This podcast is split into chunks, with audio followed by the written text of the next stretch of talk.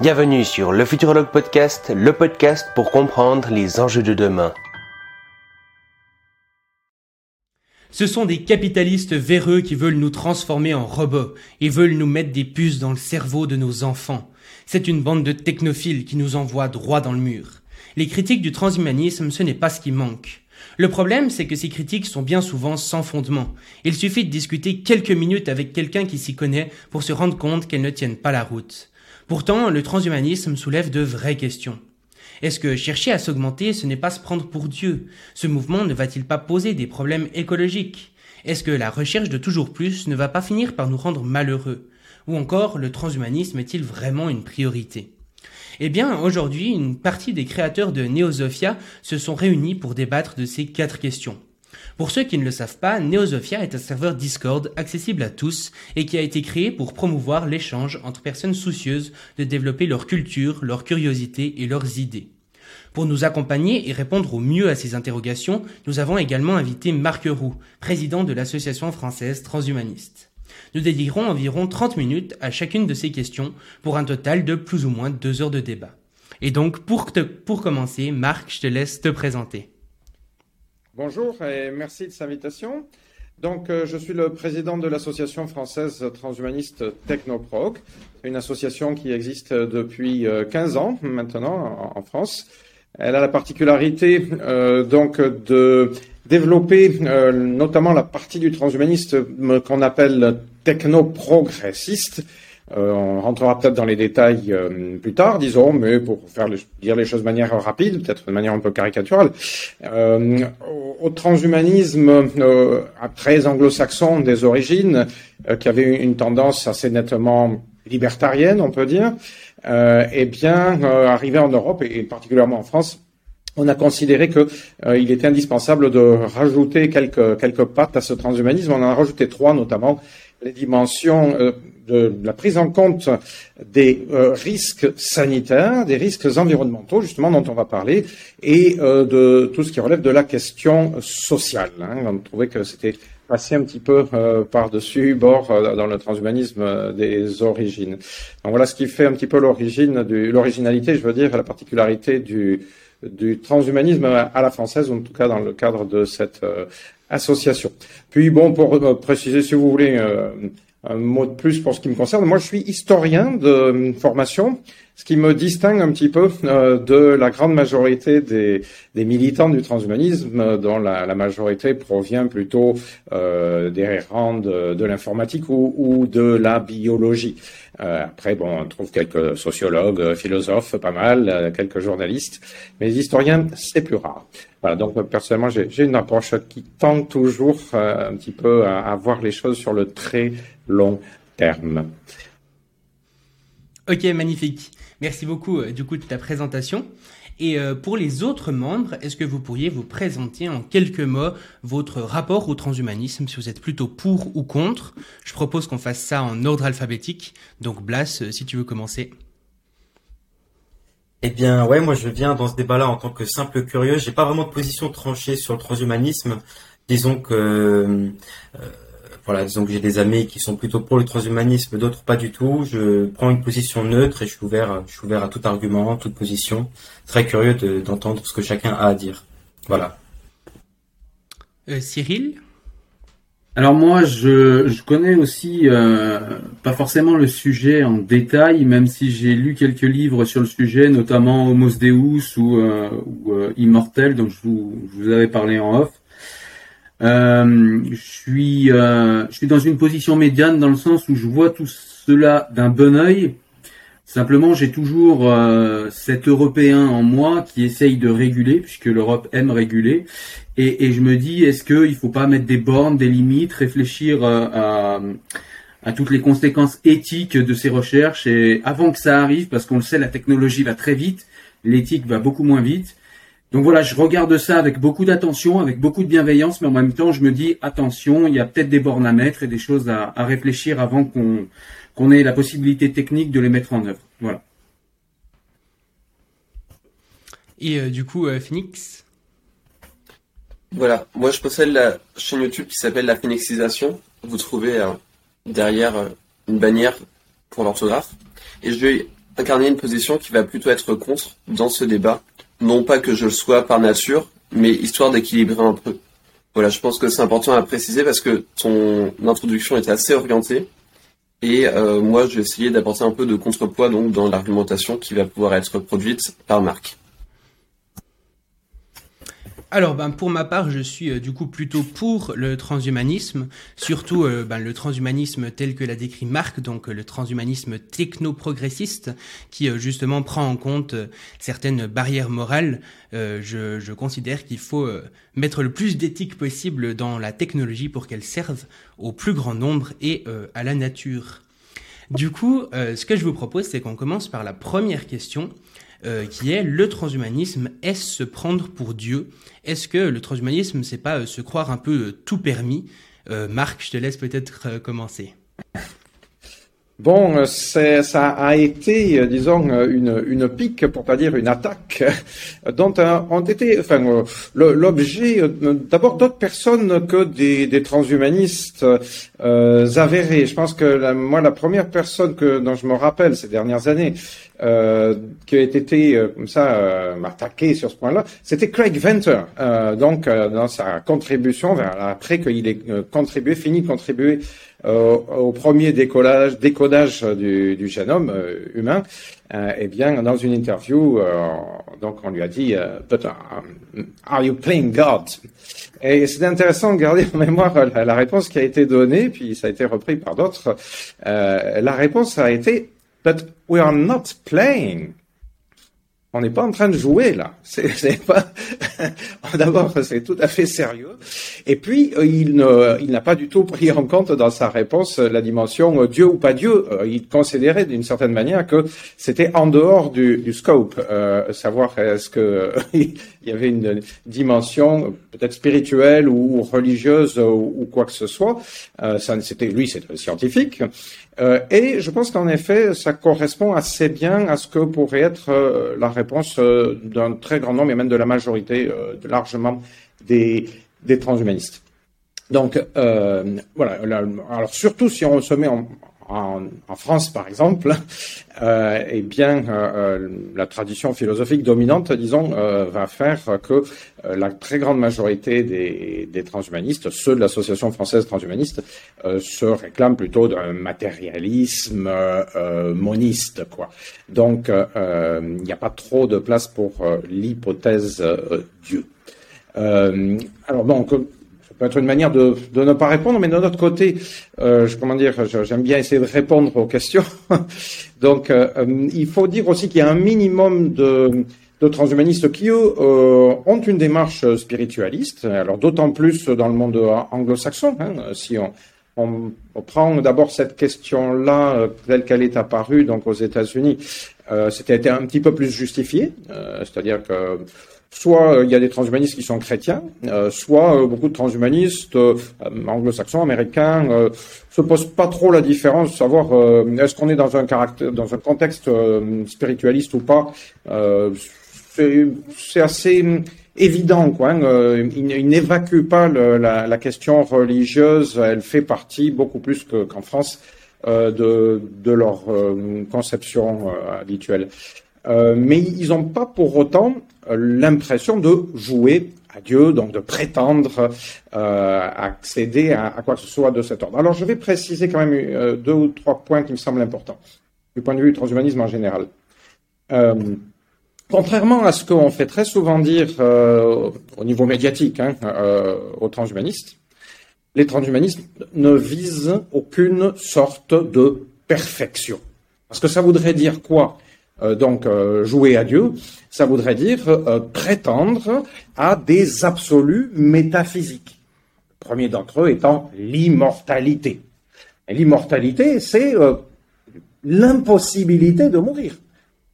L'âme ne peut pas décider de disparaître. Et Dieu, a priori, enfin c'est difficile de vérifier, mais dans le contexte, dans le, dans le concept, il ne peut pas décider non plus de, de, disparaître. Hein immortel, c'est pour tout le temps. Euh, donc euh, les, transhumanistes n'ont pas cette sorte de prétention.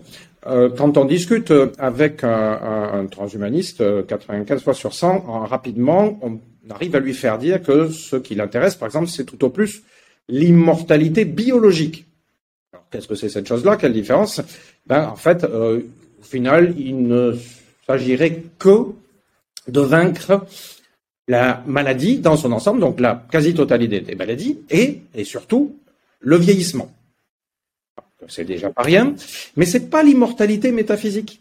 Donc c'est pas ce que nous proposent euh, la plupart euh, des religions, les religions du livre, euh, et donc si on suit leur message, c'est pas ce que nous propose Dieu, quoi. Donc non, les transhumanistes ne jouent pas à Dieu, même, même si on interprète ce questionnement-là dans une perspective spiritualiste. Donc qu'on y soit dedans ou dehors du spiritualisme, ça ça le fait pas. Euh, et euh, donc euh, on pourrait donner quantité d'autres exemples. Quand je dis donc pas de perfection, c'est pas seulement sur la durée de vie. Parce que qui peut bien savoir qu'est-ce que c'est que la perfection? Les transhumanistes ne savent pas ce que c'est que l'humain parfait. C'est pas du tout ça qu'ils proposent. Ce qu'ils proposent tout au plus, c'est l'ouverture, la, l'élargissement euh, du champ des possibles. C'est-à-dire donner la possibilité à ceux qui le souhaitent d'expérimenter d'autres dimensions de la condition humaine. Parce que ce qui peut paraître euh, euh, un plus pour certains, une augmentation pour certains, sera peut-être considéré comme un, moins et quelque chose de négatif euh, pour d'autres. Et les transhumanistes ne se permettent pas de dire c'est ça qui est mieux ou c'est ça qui est pas mieux. Ce qui fait que, par exemple, bien souvent, eh bien, en tout cas en France, on, essaie de, de, critiquer, certaines fois de s'opposer à l'expression humain augmenté pour traduire l'anglais human enhancement, parce qu'on considère que c'est très réducteur, et en plus de ça, on considère que c'est une manière de de biaiser un petit peu le débat. C'est-à-dire, ça fait dire aux transhumanistes, euh, ben vous, vous en voulez toujours plus. Hein, ça revient un petit peu à ce qui a été dit, je crois, plus tôt dans l'introduction. Euh, alors que euh, ça n'est pas la, poursuite du quantitatif qui intéresse la grande partie la grande majorité des transhumanistes. Euh, et, donc en ça également, il y a voilà, il n'y a pas une recherche de, perfection absolue dans, pour revenir à ce, cette interrogation, euh, est-ce que vous voulez jouer à Dieu? Non, euh, on, est plutôt dans euh, la recherche de l'épanouissement de la subjectivité de chacun, c'est-à-dire que chacun puisse essayer de faire comme il l'entend, plutôt dans, en effet, alors c'est vrai que ça, ça rejoint euh, sans doute euh, la philosophie libérale des, des origines. Hein. Vous pouvez penser, je sais pas moi, la, la Constitution des États-Unis, la, liberté euh, d'apport individuel de rechercher son propre bonheur. alors, en ayant, dit ça, je ne pense pas que dans les, je sais pas, par exemple, les, les fondateurs de la Constitution, les rédacteurs de la Constitution américaine considéraient qu'ils jouaient à Dieu avec ce type de, prétention. Voilà, je la, la fais pas plus longue, mais la réponse est donc non. faire court. Ok, magnifique. Est-ce qu'il y a quelqu'un qui veut réagir à ça? Oui. Alors, première chose, euh, vous aviez l'air de dire, on se tutoie ou on se voit? On se tutoie avec plaisir. D'accord. simple. Tu avais l'air de dire que vous vous battiez contre l'expression humain augmenté.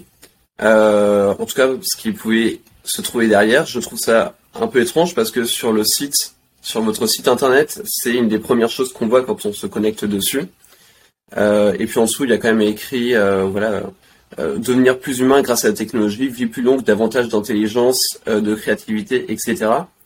Et derrière cette idée de Dieu, il y a l'idée de est-ce qu'on peut modifier l'humain en général? Et apparemment, rien, ne s'oppose au fait que, je sais pas, demain, je puisse me faire greffer un peu plus de, euh, force, d'intelligence, de créativité, euh, bref, etc., à travers la technologie. Néanmoins, euh, il me semble qu'il y a quand même quelque chose qui engage la responsabilité de la société entière dans cette décision, pour une raison qui est très simple, c'est qu'à partir du moment où moi, personnellement, je suis engagé, j'oblige tous les autres membres de la société à s'engager pour une raison qui est très simple, c'est que je vais avoir un avantage immense par rapport aux autres membres. donc cet avantage va les discriminer. Ils vont être obligés de recourir aux mêmes moyens que moi pour être de nouveau à égalité et de nouveau entrer dans la compétition. Et donc en fait, c'est ce qui se passe avec l'introduction d'une nouvelle technologie. Souvent, quand elle est un petit peu utile, elle se généralise très rapidement, pas parce que les gens ont envie, mais parce qu'ils n'ont pas le choix. Et à partir de là, donc, euh, ça peut entraîner, euh, voilà, avec l'autorisation simplement de pouvoir commencer à s'hybrider un petit peu, on impacte toute la société. Et je pense que c'est euh, là, on joue clairement à Dieu parce que on joue dans le sens, alors on joue dans le sens où on n'a pas totalement conscience de ce qu'on fait on joue pas parce que euh, quelque part on est quand même responsable. Dans le jeu, il y a la notion de euh, l'action que je viens de faire peut être annulée, c'est pas grave si jamais on perd. Donc voilà la notion de jeu oui et non. Euh, mais en tout cas, il y a quelque chose qui change et qui est de l'ordre de se prendre pour Dieu parce que finalement, avec l'autorisation de ce type de technologie, on en vient à modifier pratiquement tous les hommes qui en tout cas souhaitent désirer de, de continuer d'être intégrés à la société, de trouver un travail, etc. Voilà, j'ai terminé mon intervention, je repasse la parole. Alors l'interpellation euh, sur euh, donc le, fait que euh, l'expression humain augmenté apparaisse sur le site est évidemment tout à fait exact, mais je, je l'explique. le fait est que notre notre logique est d'attirer sur le site par le biais des expressions qui sont le plus recherchées tout simplement en ligne. Et ensuite, une fois euh, donc sur euh, la page concernée, eh bien, euh, on essaie d'expliciter le sens qu'on donne aux choses. Alors, certes, dans l'idée d'amélioration ou de enhancement, il y a également la possibilité d'une augmentation, c'est-à-dire que parfois ça peut être quantitatif, mais je pense qu'on explique sur la page que ça n'est pas systématiquement, forcément, nécessairement et seulement quantitatif. Donc ça peut être tout autant qualitatif, c'est pas ça, euh, donc qui euh, résume, qui réduit l'idée de enhancement. D'ailleurs, euh, si vous donnez à traduire enhancement à un traducteur qui fait un petit peu de recherche, ou même on a fait le test à, à DeepL par exemple, vous verrez qu'il vous donne pas systématiquement augmentation. on a trouvé valorisation par exemple comme traduction de enhancement.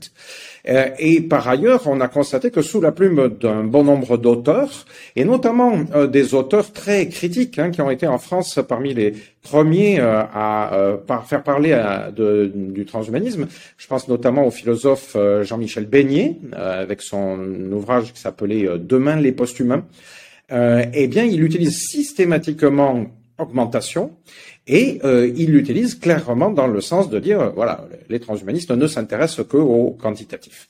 Euh, donc, euh, je, trouve que c'est tout à fait problématique. donc ça, c'était pour la première, une première chose. Et la deuxième remarque qui a été faite, donc, c'est de dire que, donc, avec les nouvelles technologies envisagées par les transhumanistes, eh bien, on pousserait quasiment tout le monde à, suivre euh, et que finalement euh, cette proposition de choix serait euh, faussée, hein, que ce serait pas un vrai choix, mais que par le biais de, situations de, concurrence, eh bien tout le monde serait amené à s'y mettre, comme aujourd'hui tout le monde, on a l'impression, est quasiment obligé de vivre avec un smartphone ou en tout cas avec le numérique. je pense, alors comment dire, le phénomène des crimes me paraît juste, mais il me semble que ça n'est pas du tout le transhumanisme qui est visé là. En fait, euh, voilà, je viens de parler du smartphone. Le smartphone, il n'a pas grand-chose de transhumanisme. Euh, on pourrait dire la même chose de, en reculant d'un petit siècle, on pourrait dire la même chose de la voiture, euh, ou enfin disons des moyens de transport euh, hein, à moteur à explosion en général. C'est-à-dire que je crains que cette remarque ou cette critique elle concerne l'ensemble de nos sociétés. Et d'ailleurs, c'est pas particulièrement lié euh, à une société, de type, je sais pas, capitaliste ou je sais pas, euh, communiste si on veut. Enfin, euh, ça se retrouve un petit peu dans toutes les sociétés.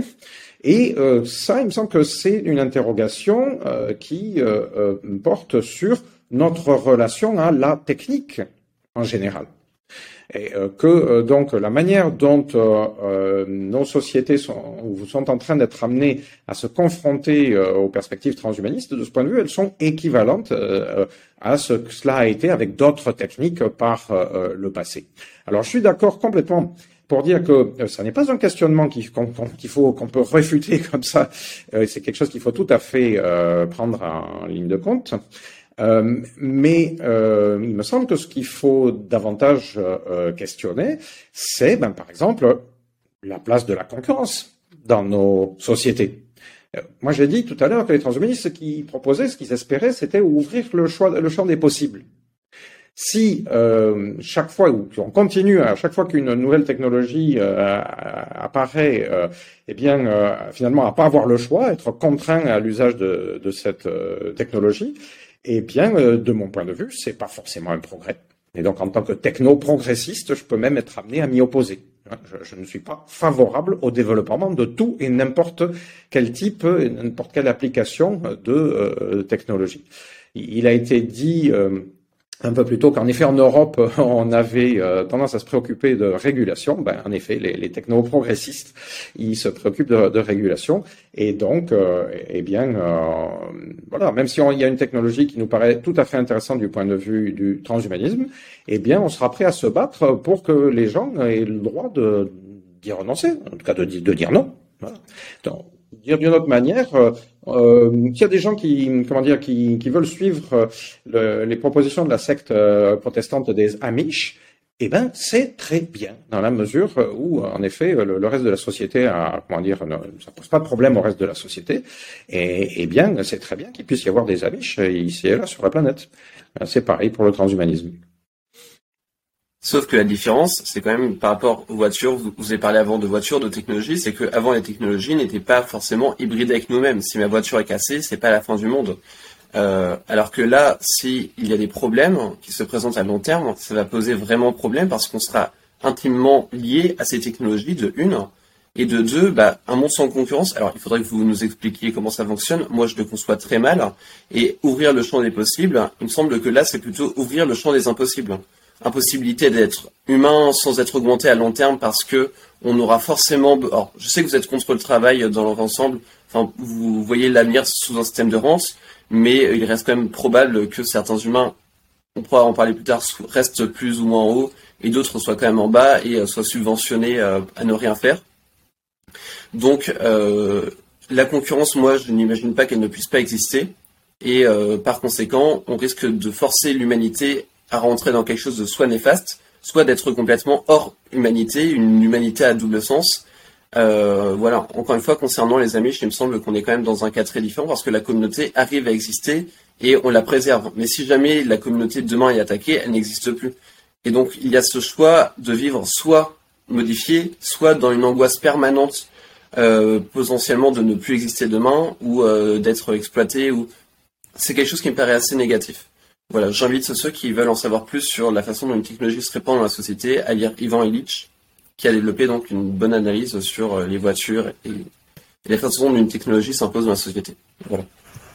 Alors, euh, juste avant, je rajouterais quand même que euh, on est déjà donc à 18 minutes sur la première question.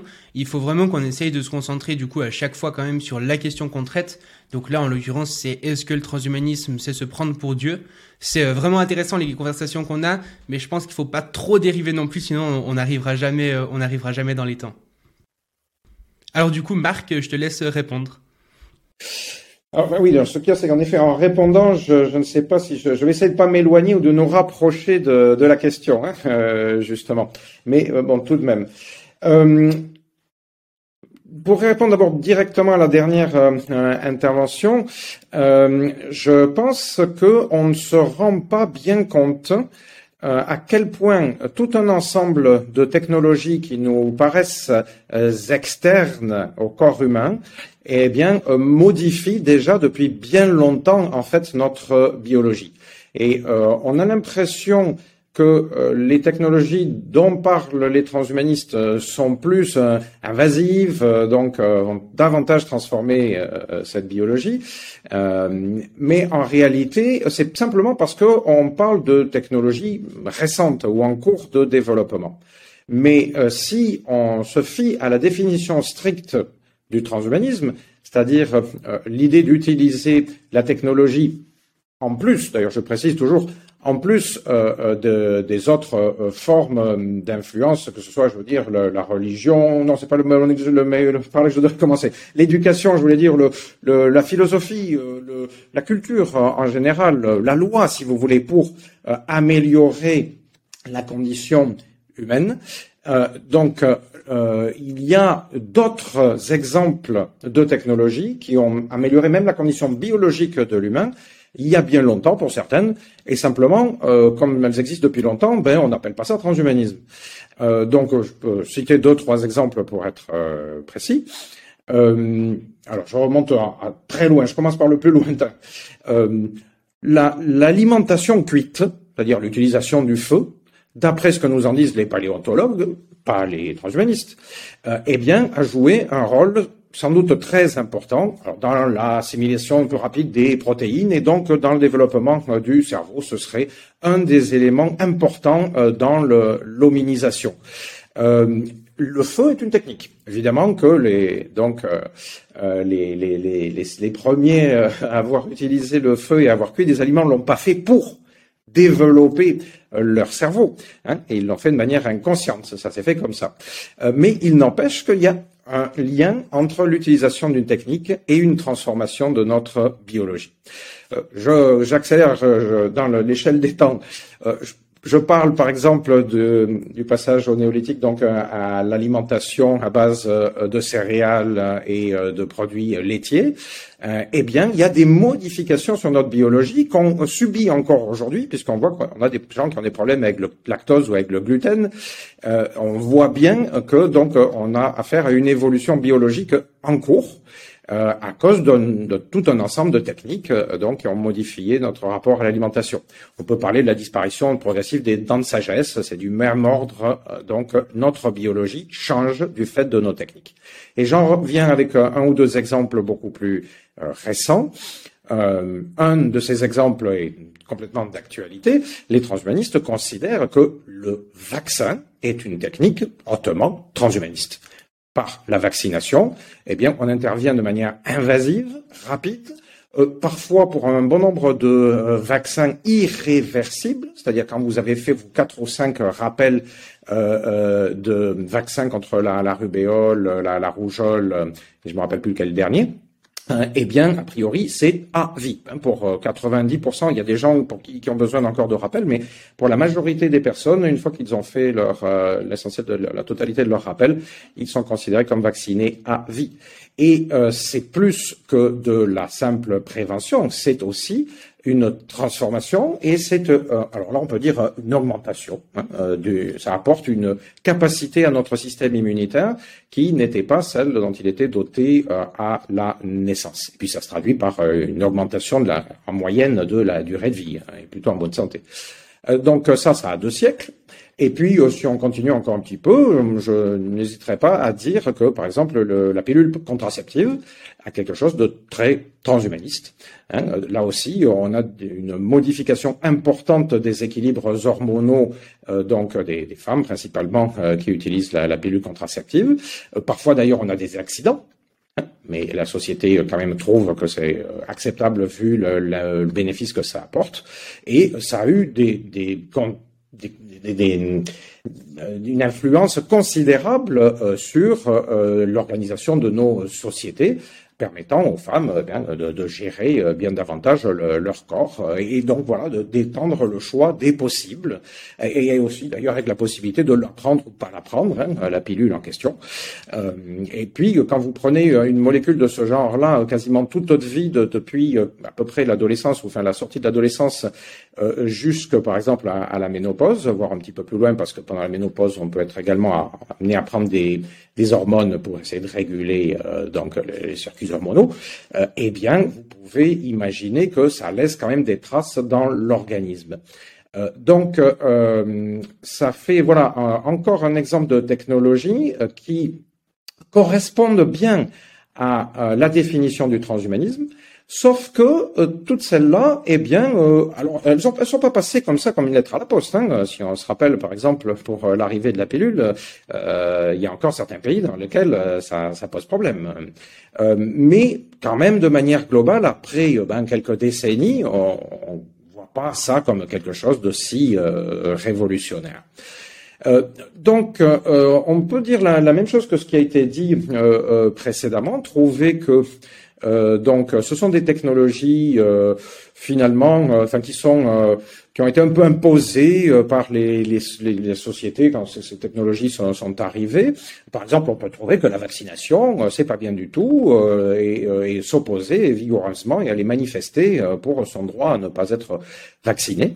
il n'empêche que la euh, majorité euh, des personnes dans la quasi-totalité des, pays où, euh, donc, c'est-à-dire à peu près partout dans le monde, hein, où la vaccination, si on pense à la pandémie, donc est arrivée, la grande majorité des, des personnes, quand même, ont choisi d'aller se faire vacciner, éventuellement de faire vacciner leurs enfants. Euh, et euh, bon, mais oui, certes, il y a une pression, c'est un fait, il y a une pression euh, quasi politique sur la, la, part des populations qui ne souhaitaient pas être vaccinées, mais au total, il y a un choix de société qui s'effectue. Euh, je ne trouve pas. Alors Marc, Marc, je te coupe parce qu'il nous reste assez peu de temps. Ah, euh, moi, je, je, je rajouterais quand même par rapport à ça de est-ce que le transhumanisme c'est se prendre pour Dieu? Euh, quand les gens disent ça, il y a aussi une notion comme ça de il faut, on, va modifier la création de Dieu, on va modifier une sorte de perfection naturelle qui existerait. Euh, là où je considère que la nature n'est pas du tout parfaite et où je considère que depuis la, depuis un sacré moment quand même, ça fait longtemps qu'on utilise tout un tas de techniques pour nous modifier. Donc pas nous modifier euh, directement, mais on, a toujours utilisé la technique pour combler des lacunes de la nature. Euh, il y en a beaucoup qui idéalisent justement ce, cette, euh, une sorte de jardin d'Éden euh, dans la nature, etc. Mais la, la nature, c'est pas le jardin d'Éden, c'est des tigres à dents de sabre partout et puis des maladies dans tous les sens. Donc je pense qu'il faut pas oublier non plus que si on a développé ces outils techniques, c'est pour combler une nature qui nous est pas favorable en réalité. Et, et donc euh, euh, aussi euh, une autre chose que je voulais dire, c'est par rapport, par exemple, aux chirurgiens où euh, il me semble que les, premiers à avoir essayé, par exemple, d'enlever des tumeurs dans le corps humain ou comme ça, on disait exactement la même chose, c'est se prendre pour Dieu. C'est-à-dire que la maladie a une raison, elle est là, et il faut euh, accepter son sort, il n'y a aucune raison euh, d'aller contre la nature, contre Dieu, et il me semble en tout cas qu'on disait ça aux chirurgiens. Pourtant, aujourd'hui, les, les, personnes, en tout cas la grande majorité des personnes ayant une maladie sont, sont ultra heureuses de se faire soigner, même si ça vient à, à modifier le, cours naturel qui serait voulu euh, soit d'un côté par la nature, soit d'un côté euh, par Dieu. Donc, euh, donc ça, c'est pour les deux choses que, que j'avais à dire. Est-ce que Cyril ou Blas, vous voulez ajouter quelque chose? Eh bien moi, écoute, non, non, je suis tout à fait d'accord avec ce que tu dis. Moi, j'aurais, à la limite, j'aurais rajouté, mais la, moi, moi, à la limite, j'aurais rajouté que que quand on parle de se prendre pour Dieu, qu'on est transhumaniste, c'est aller au-delà de, des conditions naturelles, au-delà de ce que la nature nous permet de faire, mais encore là c'est très vague. Et je trouve, Shaiman, que tu as, tu as plutôt bien résumé la chose, donc j'ai, j'ai rien besoin de rajouter sur ce point-là. Moi j'avais, euh, j'avais quelque chose à ajouter. Euh, la question c'est est-ce que le transhumanisme c'est se prendre pour Dieu? Et en fait, euh, si je regarde ça d'une manière philosophique, c'est qu'en fait, euh, très souvent, l'être humain a dû s'adapter, même s'il a fait certains choix, il a dû s'adapter à son environnement. Et avec le transhumanisme, c'est peut-être la première fois qu'on va pouvoir véritablement en fait modeler et, créer en fait l'environnement à notre image et qu'on va pouvoir aussi modeler et modifier notre corps. Euh, donc ça, ça me paraît, euh, ça me paraît important à dire. Et puis ce qui me paraît important à dire dans cette question, est-ce que le transhumanisme c'est euh, se prendre pour Dieu? C'est que autant quand on répare un être humain, on se prend pas pour Dieu. On a parlé de chirurgien, de choses comme ça. On répare, on est dans la réparation. C'est pas se prendre pour Dieu pour moi. Autant quand on est dans l'augmentation, l'augmentation en fait va euh, va être possible au vu des recherches qu'on va effectuer. Or, les recherches en sciences, on le sait, elles ne sont pas euh, axiologiquement neutres. C'est-à-dire que on cherche quelque chose dans telle ou telle direction. Qui va décider dans quelle direction on cherche? Et le fait de pouvoir décider dans quelle direction on cherche et donc potentiellement dans quelle direction on s'améliore, c'est peut-être aussi se prendre pour Dieu, en tout cas euh, pour moi. Et donc la science n'est pas neutre, et donc du coup il faut peut-être décider dans quel sens en fait on va faire ses recherches et dans quel sens on va s'améliorer ou pas, qu'est-ce qui est éthique, qu'est-ce qui ne l'est pas. Je voulais juste rapidement placer une parenthèse euh, à Marc qui nous, euh, parlait pour nous parler du transhumanisme, de la pilule, de ces choses-là, euh, ou du vaccin. Moi, ce qui me paraît différent, c'est que dans le transhumanisme, on est dans quelque chose qui est technologique et qui va rester à l'intérieur de nous. Ça existe déjà, je suis d'accord avec, euh, avec Marc, on aurait pu parler du pacemaker, du pacemaker pardon, par exemple, qui est effectivement euh, l'ancêtre du transhumanisme. On peut parler des lunettes qui, même si elles sont à l'extérieur du corps, améliorent la vue. Donc pour moi, on est déjà dans le transhumanisme. Ceci dit, euh, avec le transhumanisme qu'on nous propose à l'avenir, eh bien, c'est un transhumanisme où tout est miniaturisé et où de la technologie, c'est-à-dire des choses créées de la main de l'homme, reste dans le corps. C'est pas simplement euh, enlever une tumeur, euh, faire une petite incision ici pour que ça aille mieux, ou faire des saignées comme on le faisait au Moyen Âge. Là, c'est véritablement mettre de la haute technologie avec des puces à l'intérieur du cerveau. Et donc, du coup, je rejoins là-dessus euh, notre ami qui avait intervenu en premier et qui nous parlait d'une amélioration notable qui nous donnera en fait l'ascendant sur d'autres populations ou sur d'autres personnes. Et si c'est mal géré, ça peut véritablement être dangereux. Euh, et, et, et, donc voilà, voilà ce que je voulais dire euh, à ce sujet. Donc euh, oui, c'est se prendre pour Dieu selon moi, si on ne réfléchit pas en fait à ce qu'on cherche à améliorer et, et à ce qu'on cherche à modeler, et si on en finit par complètement oublier les règles de la nature pour aller vers les règles qui nous sied le mieux. Voilà. Alors, euh, justement, par rapport à ça, euh, je pense donc qu'on a bien abordé la question de est-ce que le transhumanisme c'est se, pour prendre, se prendre pour Dieu. Euh, Cyril fait une transition parfaite. est-ce que le, le transhumanisme, c'est pas essayer de justement dépasser notre condition naturelle? Mais en dépassant notre condition naturelle, est-ce que finalement ça va pas nous rendre malheureux justement? Et par exemple, on peut se penser euh, à des mouvements comme le stoïcisme qui vont dire que le bonheur c'est un peu accepter les lois de la nature telles qu'elles nous ont été euh, fournies. Est-ce que, euh, est-ce que le, transhumanisme, via cette recherche justement de toujours plus, ne va pas nous rendre malheureux? Alors, Marc, je ne sais pas si tu veux commencer par exemple. Avec plaisir. N'hésite pas à me couper, tu sais bien que j'ai toujours tendance à être un peu long. Eh bien, euh, d'abord, euh, il y a, euh, semble-t-il, un préalable quand même nécessaire, c'est-à-dire que du point de vue des, transhumanistes, de la pensée transhumaniste, il n'y a pas de il n'y a pas de d'humain clairement défini que nous connaîtrions au départ et donc au-delà duquel il serait problématique d'aller parce que euh, l'humain, on en a, parlé précédemment, euh, de notre point de vue, c'est un, c'est un projet ouvert depuis toujours. C'est-à-dire qu'il est toujours en perpétuelle évolution, et plus précisément, là aussi je l'ai un peu dit, en coévolution avec ces techniques. Donc rajouter d'autres couches de technologie ou de techniques sur toutes les couches qui ont déjà euh, été accumulées, de notre point de vue, ça n'est jamais que continuer à faire la même chose tout au plus, euh, parfois, ça peut être fait de manière un peu plus rapide, et ça, c'est un autre problème. Ça, ça peut euh, parfois poser problème que d'aller trop vite, c'est-à-dire de ne pas prendre le temps de l'adaptation.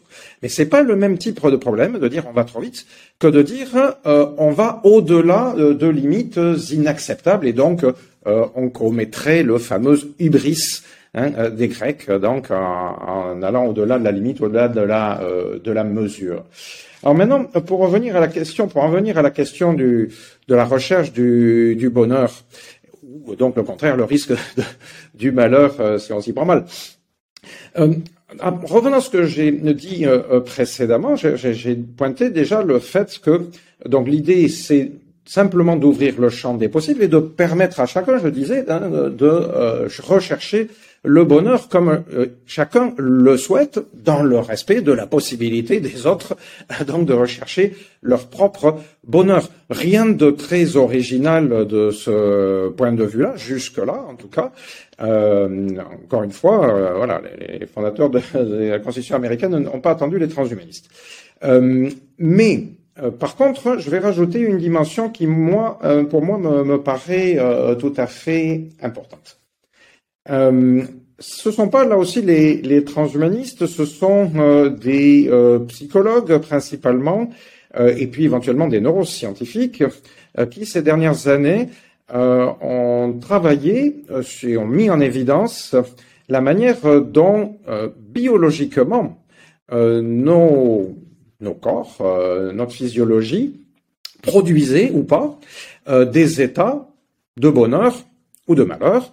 Et puis, c'est pas la même chose euh, de plaisir ou de souffrance. C'est pas du tout la même chose, mais c'est ça peut être fortement lié ou à l'inverse, on a tendance à confondre les deux. Donc, c'est important de pointer les, deux aspects, je pense, du, du problème.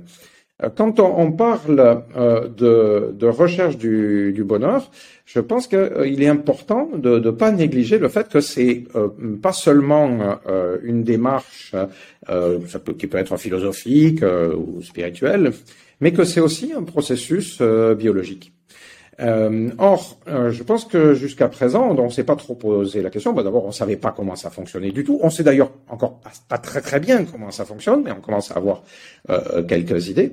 Mais le fait de ne pas du tout tenir compte de la dimension biologique de ce problème-là, eh bien, à mon avis, c'est se condamner à toujours se cogner la tête contre les, les, mêmes difficultés. par exemple, on constate qu'il y a des personnes qui bah, enfin heureux ou malheureux, mais justement sont euh, plus ou moins portés, par exemple, à la dépression, ou sont plus ou moins portés à euh, l'enthousiasme. Et euh, il y a eu plusieurs études qui montrent que pour des personnes données, en gros, quoi qu'il leur arrive, quoi qu'il leur arrive, que ce soit de, de, des drames ou que ce soit des choses qui sont considérées comme particulièrement heureuses, eh bien finalement, de toute manière, on a tous tendance à revenir à un certain niveau de bonheur moyen. C'est ce qui a été appelé euh, par les psychologues qui ont étudié ces aspects-là le hedonic treadmill. Donc euh, l'idée que du point de vue de la recherche euh, hédoniste, alors hédoniste ça renvoie plutôt au plaisir, mais dans leur conception ça englobe également le, le bonheur, euh, eh bien, on est comme dans une espèce de treadmill, c'est-à-dire euh, c'est le, moulin de, hamster hein, qui tourne euh, sans arrêt sur lui-même. Et on, a beau essayer de courir plus vite pour essayer d'aller plus haut, en fait, juste au bout d'un moment, sous sa, son propre sa propre gravité, eh bien, on redescend au point de départ, voire même on repart un petit peu en arrière avant de se stabiliser au, point où on était au départ. donc, je rentre pas dans les détails de toutes les études qui tendent à à montrer ça, mais euh, ça fait partie des éléments qui euh, donc euh, montrent que, eh bien, si on n'est pas capable de toucher à un moment donné à notre biologie, eh bien, on change pas grand-chose à notre capacité d'accès au bonheur. Quoi qu'on fasse, quel que soit l'environnement culturel ou le contexte matériel. Euh, et d'ailleurs, on peut se poser la question, est-ce que euh, les gens, il y a euh, 2000 ans ou 3000 ans, vous voulez, euh, étaient réellement plus heureux ou malheureux que les humains d'aujourd'hui? Est-ce que voilà, est-ce qu'on est finalement plus ou moins heureux dans des pays de niveau de développement beaucoup moins important que ceux des pays d'Europe que nous connaissons? Je sais pas, moi j'ai eu l'occasion d'aller dans un village de la brousse du Burkina euh, il y a quelques années, et j'ai rencontré plein de gens qui me paraissaient plutôt plus heureux qu'un bon nombre de ceux que, je connaissais euh, dans les, grandes villes de France. Euh, donc voilà, j'ai l'impression que c'est, évidemment pas lié à ça. Alors, alors, ce que tu nous dis là, c'est un petit peu qu'il faut, du coup, pour réellement être heureux, il faudrait pouvoir modifier un peu la biologie. Euh, on est euh, du coup dans une sorte de groupe de philosophie quand même, et euh, la philosophie a beaucoup traité la question du bonheur, et beaucoup, beaucoup ont essayé de savoir comment être heureux. Est-ce qu'il y a quelqu'un parmi vous qui veut poursuivre ce, truc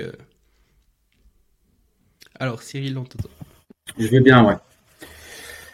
En fait, il faudrait se demander pour le bonheur, il faudrait se demander déjà, bah, Qu'est-ce que c'est le bonheur? Est-ce que c'est euh, ne plus avoir de douleur? Est-ce que c'est justement euh, un concept hédoniste où on a toujours du plaisir? Ou est-ce que c'est quelque chose qui arrive après un effort? Ou est-ce que c'est quelque chose qui arrive euh, après avoir souffert? Alors je suis assez d'accord avec Marc. Effectivement, j'avais euh, travaillé sur euh, sur l'étude de, de l'économiste Easterlin qui montrait qu'effectivement certains pays avec un PIB moindre que les États-Unis euh, avaient une population qui avait un indice de bonheur qui était bien supérieur aux États-Unis, avec un PIB voilà qu'on sait supérieur aux États-Unis. Ce qui montre que le bonheur n'est pas forcément lié à des conditions matérielles ou à des conditions de plaisir. Donc c'est bien plus c'est bien plus compliqué que ça le bonheur.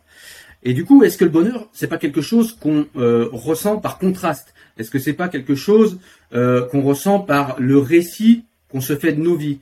Est-ce que c'est pas quelque chose en fait de plus complexe euh, que simplement en fait enlever des problèmes de dépression par le transhumanisme Je vous donne un exemple. la dépression, pour des problèmes biologiques, on le sait. On sait parfois que certaines personnes c'est très rare, mais on sait que certaines personnes ont un problème avec la sécrétion de sérotonine et que euh, on sait la sérotonine, pour rappel, c'est cette hormone euh, du plaisir qui euh, qui, qui passe d'un synapse à l'autre dans, dans nos cerveaux. Je, je schématise assez rapidement le, le truc, mais c'est pour pour faire comprendre mon propos.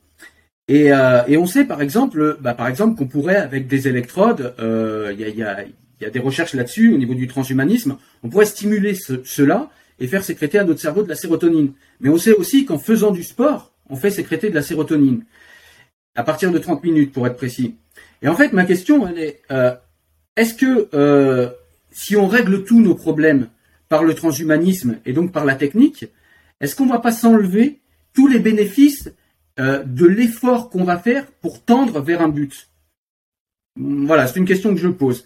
Et, euh, et, et, à mon avis, c'est une question importante. Juste une petite parenthèse avant de finir, simplement pour bien rappeler, parce qu'au début on parlait aussi de, de, de, vaccination, enfin juste avant de vaccination et compagnie, et euh, bien rappeler que dans mon esprit, et peut-être j'ai tort, alors dans ce cas-là il faudrait que Marc reprécise, mais dans mon esprit, le transhumanisme à venir, c'est vraiment l'hybridation entre l'homme et la machine. C'est pas simplement modifier sa physiologie par quelque chose de chimique. C'est vraiment l'hybridation entre une technologie, entre de la haute technologie et l'être humain. C'est-à-dire une symbiose entre les deux. Symbiose qui est peut-être d'ailleurs euh, pas possible. Voilà, c'est quelque chose qui euh, qu'il faut questionner. Voilà. Alors, euh, bon, alors attends, Marc, peut-être avant, est-ce que est-ce qu'il y a quelqu'un qui voudrait rajouter et puis comme ça, Marc fait une, réponse à deux personnes en même temps? Je veux bien, je veux bien ajouter quelque chose, ouais. Moi, je pense que la, façon d'atteindre le bonheur varie d'un individu à un autre, la, définition même du bonheur varie d'un individu à un autre.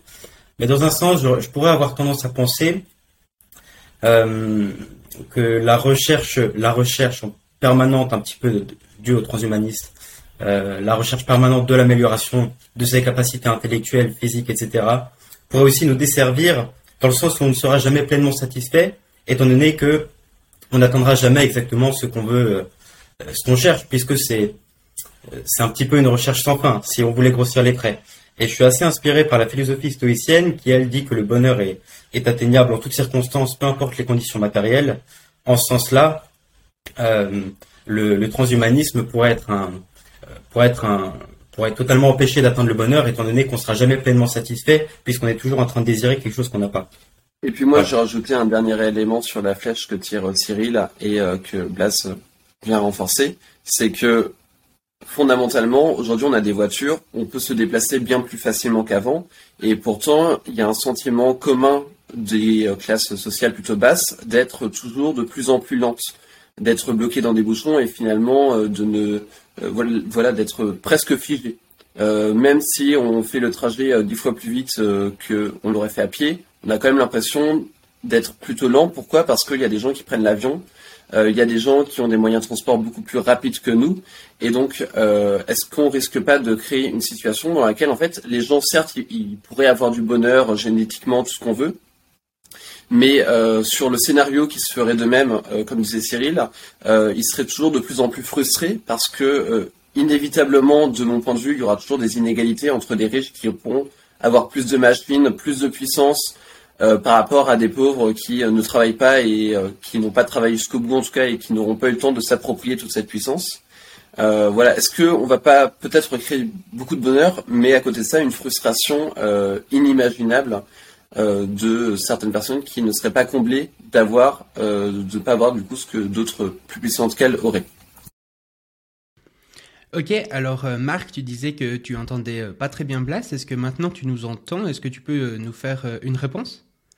Alors, curieusement, j'entends euh, très bien euh, donc euh, les trois autres, mais Blas, je ne l'entends pas du tout. Vous, apparemment, vous l'entendez quand il parle, et je ne comprends pas pourquoi est-ce que moi je ne l'entends pas. Et alors, donc, je, je n'ai pas du tout entendu ce qu'il a ajouté. Je peux pas lui répondre. Est-ce que vous pouvez me faire un petit résumé de son argument? Oui. Alors, en substance, Blas disait que le dans la recherche du bonheur, on n'était jamais comblé parce qu'il y avait toujours un niveau de bonheur en plus, une augmentation au-dessus, et donc on n'arrivait finalement jamais à, à, son terme. Là, tu peux faire un pouce si je t'ai bien résumé. Super. Et puis euh, il y a aussi, euh, il y avait aussi chez Blas quand même cette notion où il disait qu'il était euh, assez partisan du stoïcisme, qui justement considère qu'il faut plutôt accepter son environnement et puis qu'on peut être heureux dans toutes les conditions matérielles et qu'il n'y a pas besoin d'être que, le fait par exemple de s'augmenter ou d'avoir plus de possessions, etc. C'est pas ça qui va nous amener au bonheur, c'est plutôt le fait d'accepter sa condition. Ok. Je pense que c'est peut-être l'occasion de rajouter un, élément important euh, dans la pensée transhumaniste euh, qui a sa place ici et dont on aurait pu parler euh, avant également.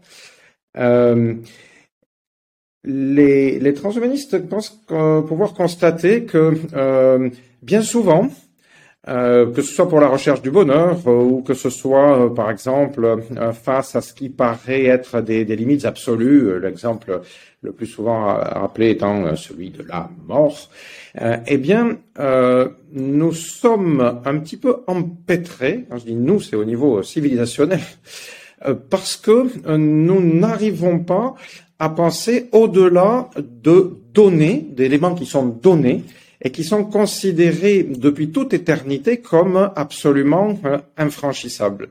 Et donc, euh, nous avons peut-être bien euh, développé tout un ensemble d'attitudes philosophiques, religieuses, etc., en fonction de ces données infranchissables. C'est-à-dire, par exemple, nous avons quasiment appris à aimer la mort.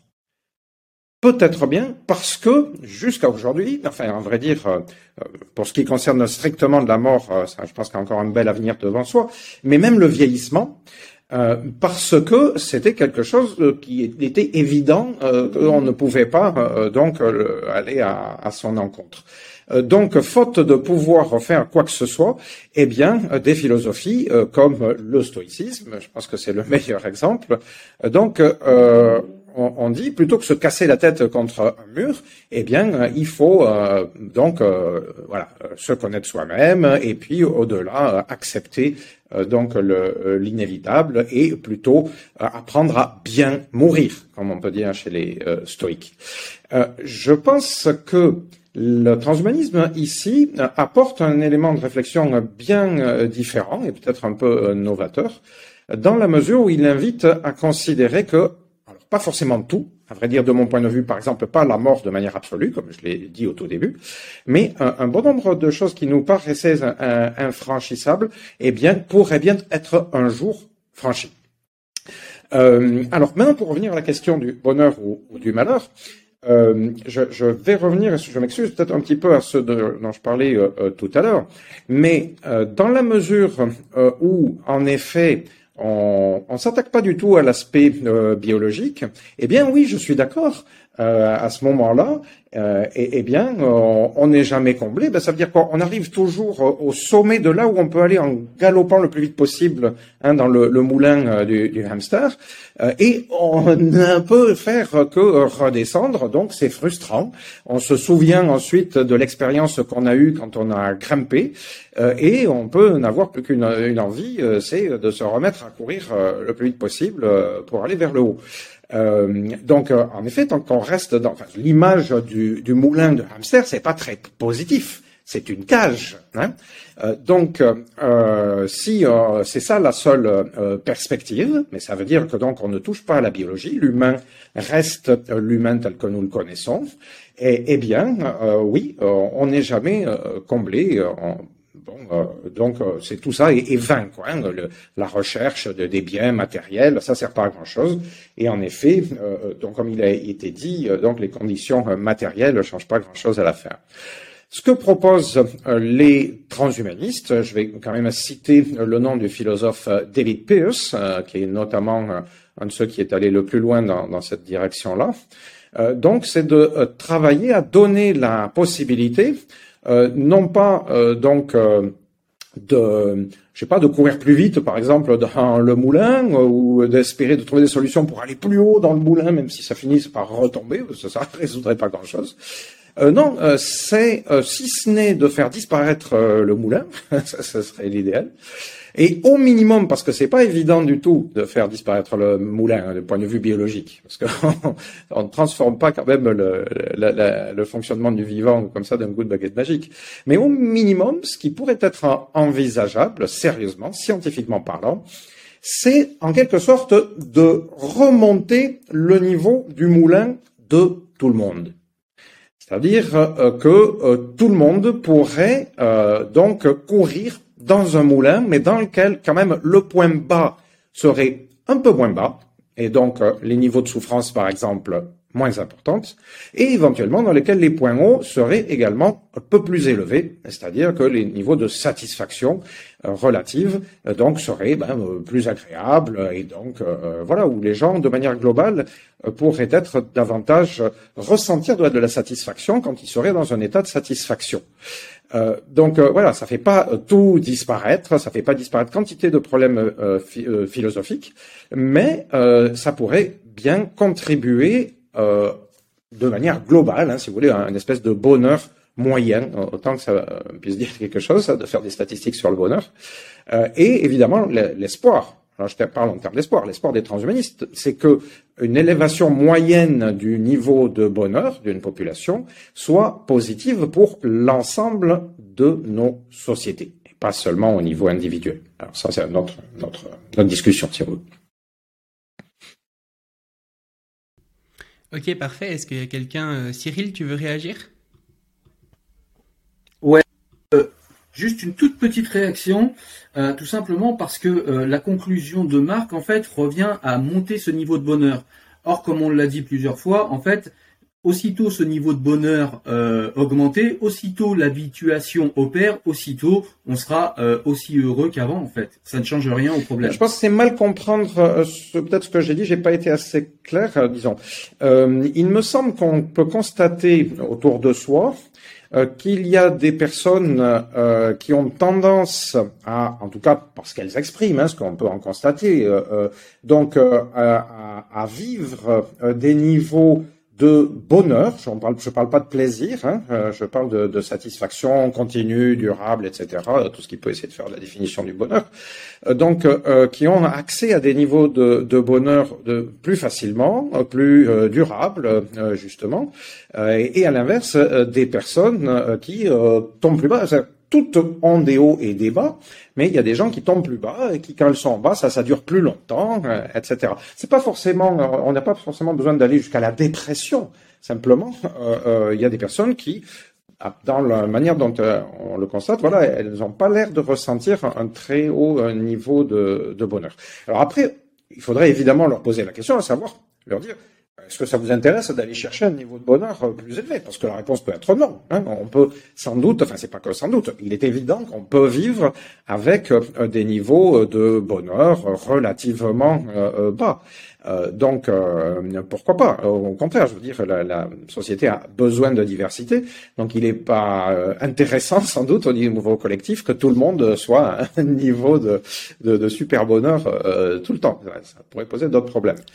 mais au moins proposer techniquement, médicalement, donc c'est possible, proposer encore une fois à ceux qui le souhaitent de pouvoir atteindre un niveau global, un niveau moyen euh, de bonheur euh, euh, plus élevé, ça, ça amènerait, au contraire de ce que tu dis, Cyril, hein, pas au fait de retomber, ça amènerait que l'ensemble de la balance, si tu veux, entre le point où je monte et le point où je redescends, serait globalement surélevé.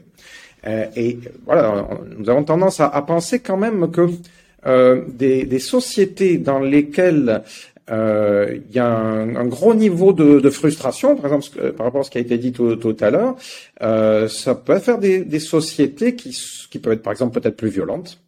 alors, il faut faire attention de notre côté. Hein. Il ne s'agit pas de donner sa pilule de soma euh, tous les matins euh, pour que, alors qu'on est en situation euh, de, domination, eh bien, on considère que tout est rose. non, il s'agit de pouvoir choisir simplement. Donc, je ne pense pas que c'est la perspective des meilleurs des mondes dont parlent les transhumanistes. Alors, on voit un petit peu donc, si, on résume, on est, euh, des hamsters euh, qui courront dans une cage avec euh, une petite roue, et puis qu'on aille en arrière, par exemple, en devenant paraplégique, tout d'un coup, ça va nous faire un choc, et ben par la gravité, qui est un peu une autre condition humaine, on va de toute façon revenir à la base. Ou bien, si on va acheter une nouvelle télé, on va être un petit peu plus heureux pendant quelques jours, et puis on va revenir à la base. Mais il y a toujours cette gravité qui nous attire vers le sol, et on arrive toujours à la même chose. Donc ce que proposent les transhumanistes, si j'ai bien compris, c'est d'augmenter cette cage, de, de la mettre un petit peu plus haut, genre de l'accrocher avec une grue pour euh, pour qu'elle soit plus haute, et puis euh, et puis euh, pour que le niveau moyen de bonheur soit plus haut. Mais du coup, on court toujours dans la cage, mais un peu plus haut. Est-ce que, Marc, tu penses pas qu'il pourrait y avoir, par exemple, des philosophies ou des modes de vie ou une façon de penser, une façon justement que pourraient nous apporter des, des différentes philosophies pour sortir carrément de la cage. Donc pas seulement euh, mettre la cage plus haut, mais carrément en sortir. Est-ce que, est-ce que pour toi, ça c'est quelque chose qui, est concevable? Hmm. Alors je pense que ça dépend euh, comment est-ce qu'on conçoit cette cage métaphorique, euh, évidemment.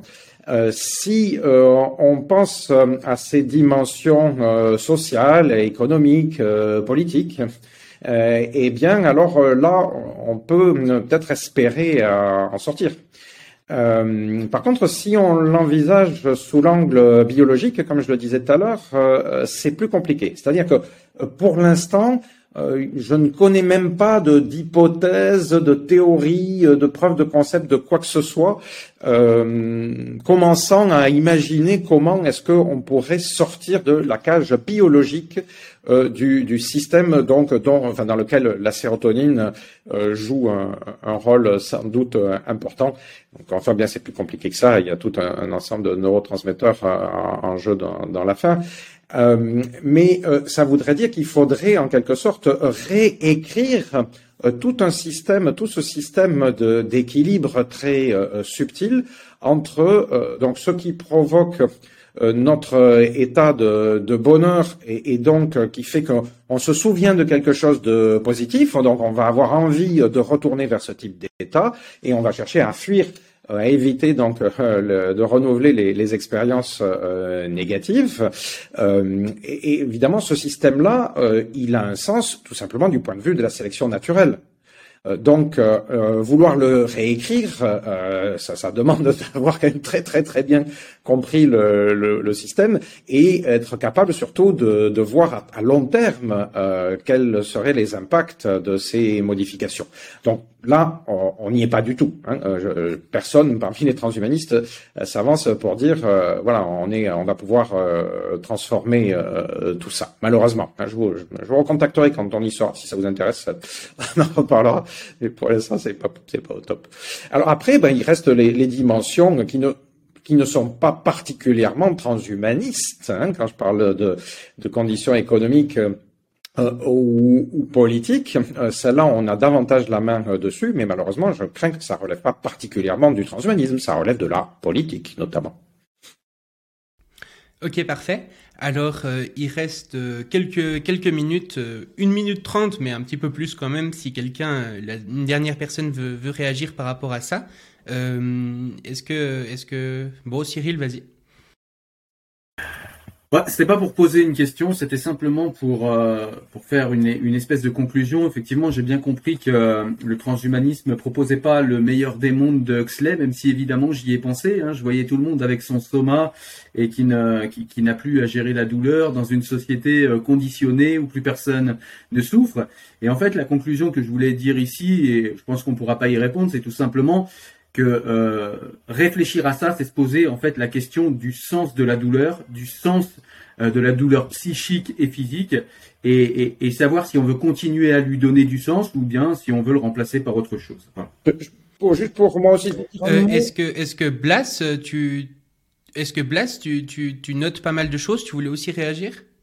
Non, non, je note, je note. Ça me permettra de, Ok. ça me permet de, garder des traces, mais j'ai rien, j'ai rien à ajouter. Alors Marc, je te laisse faire ta dernière intervention. Juste avant, je veux dire que euh, il y a une excellente vidéo qui est sortie sur euh, la chaîne The Flares, si ça peut intéresser quelqu'un, justement qui, qui parle beaucoup euh, de, de cette question. C'est une vingtaine de minutes où ils, justement ils exposent la vision transhumaniste par rapport au bonheur et la solution que, que les transhumanistes apportent par rapport à ça. Si ça peut vous intéresser, c'est la chaîne The Flares.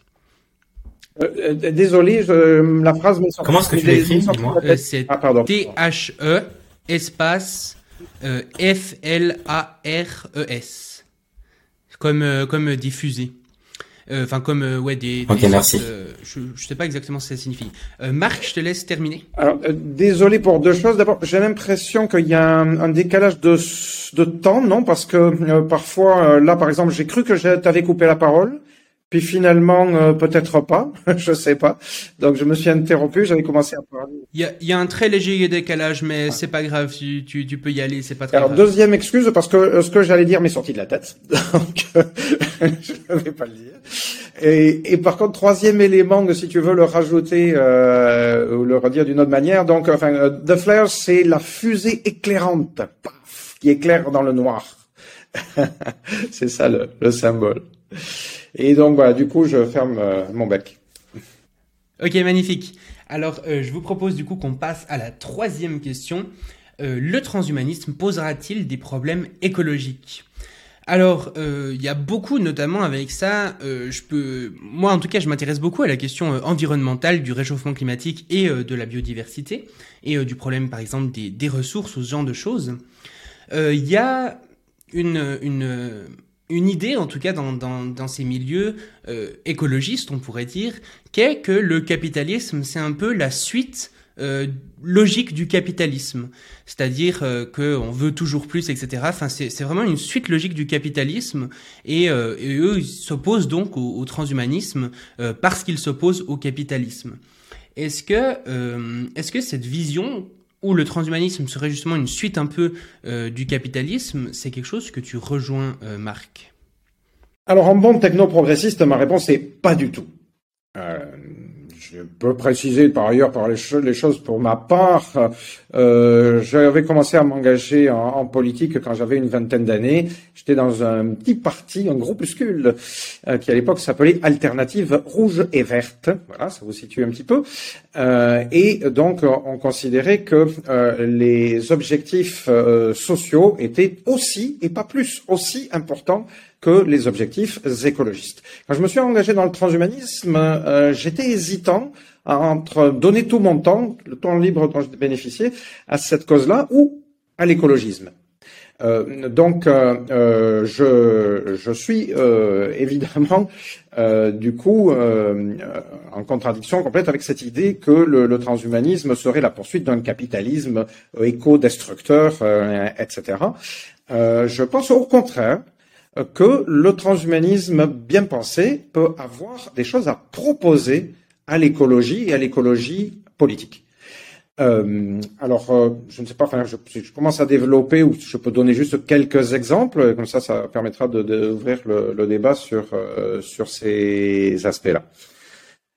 Alors, enfin, je, je, dois dire aussi qu'en ayant dit ça, ça n'empêche pas qu'il y ait un transhumanisme capitalistique qu'il y ait un, un transhumanisme euh, ultralibéral, si on veut, euh, productiviste, euh, etc.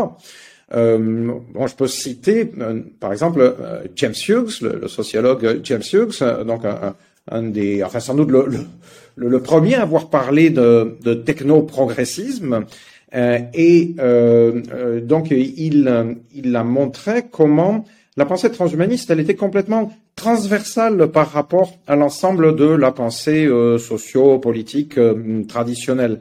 Et euh, donc, ça, ça permet un petit peu peut-être de comprendre que on peut trouver des transhumanistes en fait dans tout le champ socio-politique habituel. Donc, encore une fois, des transhumanistes libertariens, donc ultralibéraux, et des transhumanistes communistes, par exemple. J'en connais. Les transhumanismes, on a vu, on a parlé de transhumanisme chrétien tout à l'heure, et des transhumanismes athées, etc., etc.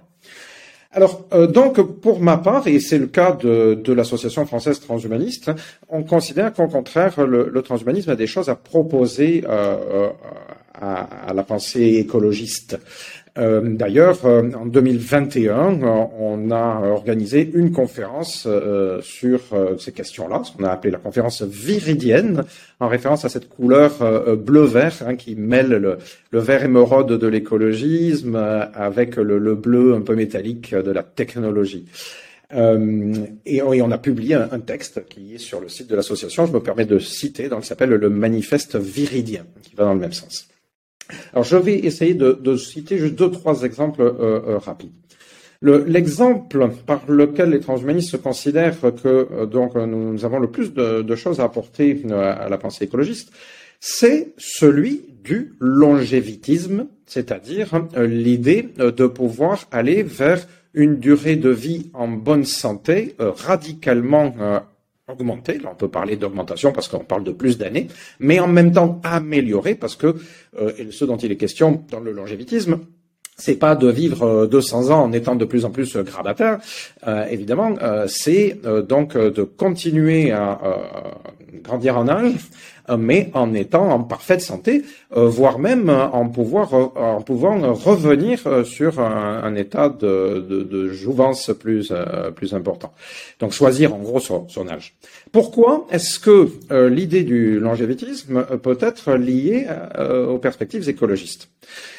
Plusieurs raisons. Euh, par exemple, parce que nous constatons, ça c'est pas les transhumanistes qui le disent, ce sont les démographes qui le disent, nous constatons qu'il y a une corrélation dans le monde entier entre une durée de vie de plus en plus importante et une baisse de la population au contraire de ce que euh, l'intuition donne à penser. En général, les, transhumanistes euh, sont là aussi critiqués, voire attaqués, en leur disant ah, mais vous voulez euh, donc on dit proposer l'immortalité à tout le monde, mais ça va pas la tête. On est déjà 7 milliards et demi, on va être bientôt 9 ou 10 milliards. où est-ce qu'on va mettre tout ce monde si plus personne ne meurt? En fait, ce qui se passe dans le monde entier, c'est exactement le contraire. Et d'ailleurs, il suffit de, d'ouvrir n'importe quel, euh, enfin, je sais pas, dictionnaire, encyclopédie, ou même d'écouter les infos pour le savoir. C'est-à-dire que ce sont dans des pays comme le Japon, euh, l'Allemagne, par exemple, euh, donc où la, la, durée de vie et la durée de vie d'ailleurs en bonne santé aussi est la plus élevée, euh, qu'on a des problèmes de renouvellement des euh, populations parce que euh, les taux de fécondité, donc le nombre d'enfants moyens par femme, est tombé à 1,3, 1,4, c'est-à-dire très en deçà des 2,1 qui statistiquement sont nécessaires pour stabiliser une population. Or, je reviens à l'écologie, un des facteurs qui donc pose des problèmes à la planète, c'est en effet le nombre de la population. Eh bien, les transhumanistes disent euh, si donc euh, euh, dans la plupart des pays les populations vivent bien plus longtemps, on peut espérer que par tout un ensemble de phénomènes sociologiques, psychologiques, etc. Je ne sais pas si on peut rentrer dans les détails, mais les gens vont se mettre à faire moins d'enfants un petit peu partout, y compris dans les pays où aujourd'hui la moyenne n'est descendue que à environ 5-6 enfants par femme. Je, je dis que 5 ou 6 enfants par femme, ça peut paraître euh, très important, mais il faut se rappeler que euh, on faisait même dans les pays européens, on avait des taux de fécondité de 10, 11, 12 enfants par femme il y a euh, deux siècles, par exemple. donc c'est intéressant de voir que quand même euh, l'évolution globale de la planète, là aussi transhumaniste ou pas, a allée vers une diminution de ces taux de euh, fécondité, et que donc le problème de surpopulation qui est encore très souvent pointé, euh, en fait, il va disparaître presque de tout ça, en tout cas sans avoir besoin de transhumanisme et que à terme, au-delà peut-être de la fin du, de ce siècle, eh bien, on sera face à des problèmes généralisés de dépopulation, donc comme celle qu'on commence à voir en Allemagne ou, euh, au Japon et dans d'autres pays du sud euh, euh, de l'Europe. Donc, moins de population, eh ben, euh, ça c'est mathématique, hein, ça fait en général quand même moins de consommation. Euh, disons que si les, la population euh, de plusieurs millions euh, et, qui sait encore davantage dizaines ou centaines de millions de manière euh, globale, eh bien, il faudrait que chacun consomme, chacun des survivants hein, continue à consommer beaucoup, beaucoup, beaucoup plus pour que donc on n'ait pas au final une baisse de la consommation. Donc ça c'est un premier argument.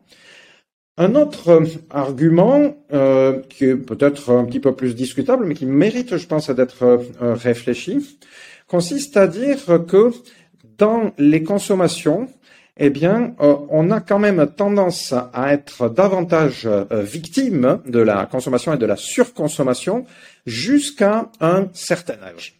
C'est-à-dire que pendant une période de sa vie, eh bien, on, se développe, on grandit, puis on trouve sa place dans la société. Et donc, pendant toute cette période-là, euh, on peut sentir le besoin euh, d'accumuler un certain nombre de biens de consommation. Il faut avoir sa première bagnole, euh, il faut avoir plus tard sa première maison, il faut partir en vacances ici et là, il faut avoir fait le, une fois ou deux, je sais pas, une fois si on peut, soit le, tour de, de l'Europe ou le tour du monde si on peut, etc. Il y a tout un ensemble de canons. Il faut cocher les cases, quoi. Sauf qu'une fois que euh, on a fait, euh, voilà, qu'on a eu sa voiture, bon, peut-être on peut être amené à en avoir une deuxième ou en avoir au moins une pour son fonctionnement quotidien. Parler de, la bagnole dont on parlait tout à l'heure. Euh, on peut être, on peut avoir, on peut être tenté par l'idée d'avoir une maison un peu plus grande, mais en tout cas, le, le, la fonction bagnole, la fonction maison, etc., elle est acquise. Et donc, il ne reste plus que les phénomènes de mode, qui peuvent évidemment entretenir euh, de la consommation, euh, le, les phénomènes d'innovation dont on parlait tout à l'heure, le, le, le, besoin, le fait de se sentir obligé euh, d'acquérir une nouvelle technologie parce que la société évolue dans cette direction-là. Mais en tout cas, les premiers facteurs, donc ce qui pousse à la consommation du fait de l'entrée dans, dans, la, dans la société, ils disparaissent. Et euh, ensuite, on, ce qu'on constate, c'est que quand même un bon nombre des personnes qui atteignent un certain âge, une fois qu'on voilà, on a alors ça peut être à partir de 60 ans, 70 ans dans les sociétés actuelles, eh bien, euh, ces besoins de consommation diminuent. Alors, bien entendu, il y a d'autres facteurs. Par exemple, quand on, commence à ne plus être en bonne santé, eh bien, évidemment, il y a tout un ensemble de consommations qui sont tout simplement plus possibles. Et on se met à moins consommer, mais évidemment pour des raisons euh, plutôt désagréables. C'est juste que c'est pas qu'on voudrait pas, c'est qu'on on peut plus. Euh, mais il n'empêche qu'il y a tout un ensemble de facteurs de consommation qui euh, diminuent avec euh, le fait d'avoir donc déjà fait tout un ensemble de d'expériences. Alors évidemment, on ne sait pas quels seraient les désirs de consommation pour des personnes qui seraient en parfaite santé et qui atteindraient des âges de 100 ans, 150 ans, 200 ans. Évidemment qu'on n'en sait rien. Euh, mais je pense qu'on peut quand même euh, considérer qu'il ne serait pas forcément euh, des, des, besoins de consommation parmi les plus dangereux, des plus prédateurs pour l'environnement. Autre facteur qui me paraît tout à fait important, c'est celui de la projection. C'est-à-dire que euh, je me rappelle très bien, moi quand j'étais quand j'étais jeune et que euh, on, on, allait dans voilà, on, mes, mes, parents avaient racheté une ferme dans les années 70 euh, dans le sud de la France. Et donc pendant un mois, pendant deux mois, on se retrouvait au milieu des, des paysans du coin et on constatait que la préoccupation environnementaliste ou, ou écologiste, ça leur passait complètement au-dessus de la tête euh, ils ne se projetaient pas du tout, du tout dans, ce allait devenir leur environnement euh, à, court ou au moyen terme. Euh, il y avait des carcasses de voitures complètement rouillées dans les champs, ça leur posait aucun souci. Et ça n'est venu que très très progressivement. Évidemment, il y a eu toute la transformation de la société en cours d'autre, mais je pense que la projection qu'on fait de soi-même et euh, qu'on projette sur ses enfants, puis ses petits-enfants, elle joue un, rôle considérable. Or, quand on a une perspective d'espérance de, vie de 55 ou 60 ans, euh, comme pouvaient être pas mal de ces gens, euh, je, parle dans les, je me rappelle dans les années 70-80, eh bien, je pense que c'est plus difficile de, se projeter en tenant compte de, des nécessités environnementales. Quand on commence à se dire que dans 50 ans, on a quand même d'assez bonnes chances de toujours être là, eh bien, je pense que ça fait pas pareil. Et si la perspective est de se dire que dans 150 ans ou dans 200 ans, on a de bonnes chances d'être toujours là, alors on commence à plus pouvoir du tout, du tout se dire, bon, après moi le déluge. C'est fini après moi le déluge. Après moi, moi. Et donc, là, la prise de conscience euh, écologiste, elle commence à acquérir une autre dimension. Magnifique. Alors, euh, juste peut-être. Donc, si, si, je résume, il y a euh, trois arguments principaux. Il y a euh, que le transhumanisme va faire baisser la population et donc qu'il va y avoir moins de consommation vu qu'il y a moins de personnes. Le deuxième truc, c'est que ben plus on est vieux, moins on consomme un petit peu, ou en tout cas c'est au début quand on doit faire plein d'expériences, etc., qu'on va consommer beaucoup, et après on a moins besoin de consommer. Et puis euh, la troisième chose, c'est au niveau de la projection, on va, euh, on peut s'imaginer euh, beaucoup plus loin dans, dans l'avenir, étant donné qu'on n'a plus cette mortalité qui est devant nous, et donc qu'on peut prendre des décisions pour nous-mêmes dans le futur plutôt que de penser à des générations d'après, ce qui nous motive pas tellement. Est-ce que quelqu'un veut réagir à ça? Alors, Cyril, vas-y. Alors, je voulais juste d'abord répondre aux trois points. Euh, je pense que la, natalité en fait qui décroît, c'est pas si simple que le fait euh, que dès qu'on a un confort matériel euh, ou que dès que tout va bien, en fait, la natalité décroît. Ça dépend aussi du fait que les femmes travaillent, donc forcément, comme elles travaillent, elles ont aussi moins de temps pour euh, enfanter, parce que enfanter demande du temps. Je suis papa de six enfants, j'ai un petit peu l'habitude de ça. Euh, et puis il y a aussi la politique de la politique de, de la famille que, que, les États euh, engagent. Donc, euh, je pense pas que ce soit si mécanique que ça, en fait. C'est ce que je veux dire. Ça veut pas dire que c'est faux, mais ça veut dire que pour moi, c'est pas si mécanique que ça. Voilà. Euh, sinon, euh, sinon, on parlait aussi du fait de moins consommer. Euh, on consomme moins quand on est plus vieux, aussi peut-être pour d'autres raisons. Par exemple, je vous donne mes raisons à moi. Quand il faut payer les études des enfants, bah, c'est vrai qu'on va d'abord payer les études des enfants et on va euh, peut-être moins consommer soi-même. Et puis quand on voit les gens qui sont les plus riches sur cette planète, on voit que euh, leur euh, appétit de consommation ne freine pas. Donc c'est ce qui m'a poussé peut-être à me dire qu'il y a d'autres contingences qui font que si on regarde pour prendre un exemple emblématique, quoique ce serait même un contre-exemple, mais si on prend Elon Musk ou, des gens comme ça, c'est pas des gens qui consomment moins, c'est des gens qui, euh, qui consomment plus plutôt. Bon, je voulais je voulais revenir aussi sur mes points euh, sur les points que j'avais euh, à dire au niveau de l'écologie. c'est l'énergie en fait. Toute technologie nécessite de l'énergie ou pour sa fabrication ou pour son fonctionnement. Et la différence qu'il y a entre la technique et la nature, c'est que la nature sait faire fonctionner la symbiose. C'est-à-dire qu'elle sait faire fonctionner des corps différents euh, l'un avec l'énergie de l'autre, la photosynthèse, euh, le, les, bactéries qu'on a sur nous, etc. Vous connaissez tout ça, à mon avis, mieux que moi. Euh, est-ce que le transhumanisme est capable de faire ça aujourd'hui? Parce que on sait que la technologie est plutôt un parasite. C'est-à-dire qu'on voit, c'est ce qui se passe au niveau du réchauffement de la planète, c'est que notre technologie n'est pas du tout en symbiose avec la planète, elle est en position de parasite. Et, c'est ça le problème. Et puis au niveau de l'énergie, on voit que quand on prend de l'énergie, euh, eh bien, on n'est pas capable en fait d'avoir de l'énergie renouvelable encore. On ne sait pas faire, pas véritablement, même si on nous vend l'énergie renouvelable, le greenwashing et toutes ces conneries. Donc ça, c'était le premier point. Le deuxième point, c'était comment, selon vous, se manifesterait en fait un transhumanisme non capitaliste, sachant que le transhumanisme nécessite beaucoup d'investissement et donc, comment convaincre en fait euh, les actionnaires ou les business angels, si on est aux États-Unis, de euh, massivement investir dans le transhumanisme si on ne leur fait pas miroiter un retour sur investissement massif également? Parce qu'on sait par exemple, pour aller euh, pour aller dans un exemple caricatural, on sait par exemple qu'en France, si l'esclavage a été abandonné, c'est pour des raisons financières. C'est pas parce que tout d'un coup le peuple français est devenu le grand le grand humanisme dont on nous parle. C'était quand on regarde les raisons de Voltaire qui était abolitionniste ou de ou de Rousseau, on voit que c'était fondamentalement des raisons financières en fait qui ont fait abandonner l'esclavage. Donc si on veut faire aller euh, les gens dans le transhumanisme, les financiers, eh bien il va falloir leur faire miroiter un retour sur investissement. Comment on peut faire ça sans capitalisme? Et puis le dernier point. Non, il n'y avait pas de dernier point. C'était la question principale. C'était ma question. Alors, euh, par rapport à ça, euh, donc il y, a deux points qui ont été soulevés. Il y a euh, l'énergie. Euh, aussi, je pense qu'on peut inclure là-dedans les métaux, c'est-à-dire que évidemment toutes ces technologies en plus vont demander euh, plus d'énergie, mais elles vont également demander plus de métaux. Est-ce que les transhumanistes réfléchissent à cette utilisation des métaux et de l'énergie en plus qu'il faudra, dont on aura besoin Et puis donc la deuxième question à quoi peut ressembler un transhumaniste non capitaliste? Marc, je te laisse peut-être réagir et puis Phoenix, on prend après peut-être?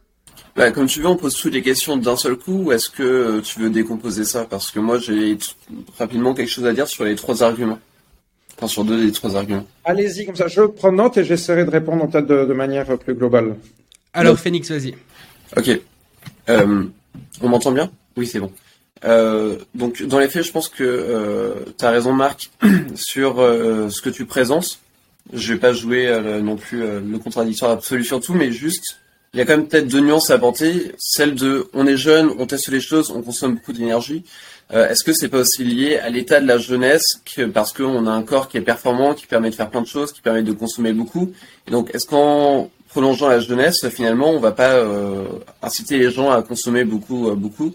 Et puis, quelque part, est-ce que les gens qui vont vieillir vont pas se dire aussi à un moment, bah, j'ai vécu 80 ans, si je vais bien comme ça, je pourrais quitter ce monde sans le regretter. Ça, c'était euh, deux points sur euh, la vieillesse.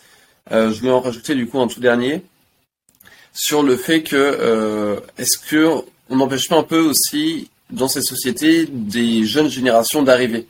Parce que si on conserve cette idée de bah il y a quelques vieux en fait qui enfin quelques vieux jeunes parce que du coup ils ont une jeunesse très longue qui, qui vivent pendant très longtemps est-ce que c'est vraiment important dans une vie humaine? Parce que je par exemple, moi, pour prendre mon, cas personnellement, j'ai deux, trois objectifs dans ma vie et je me dis qu'une fois que je les aurai réalisés, je pourrai mourir tranquille et euh, mes enfants pourront, euh, si j'en ai, euh, faire la même chose que moi.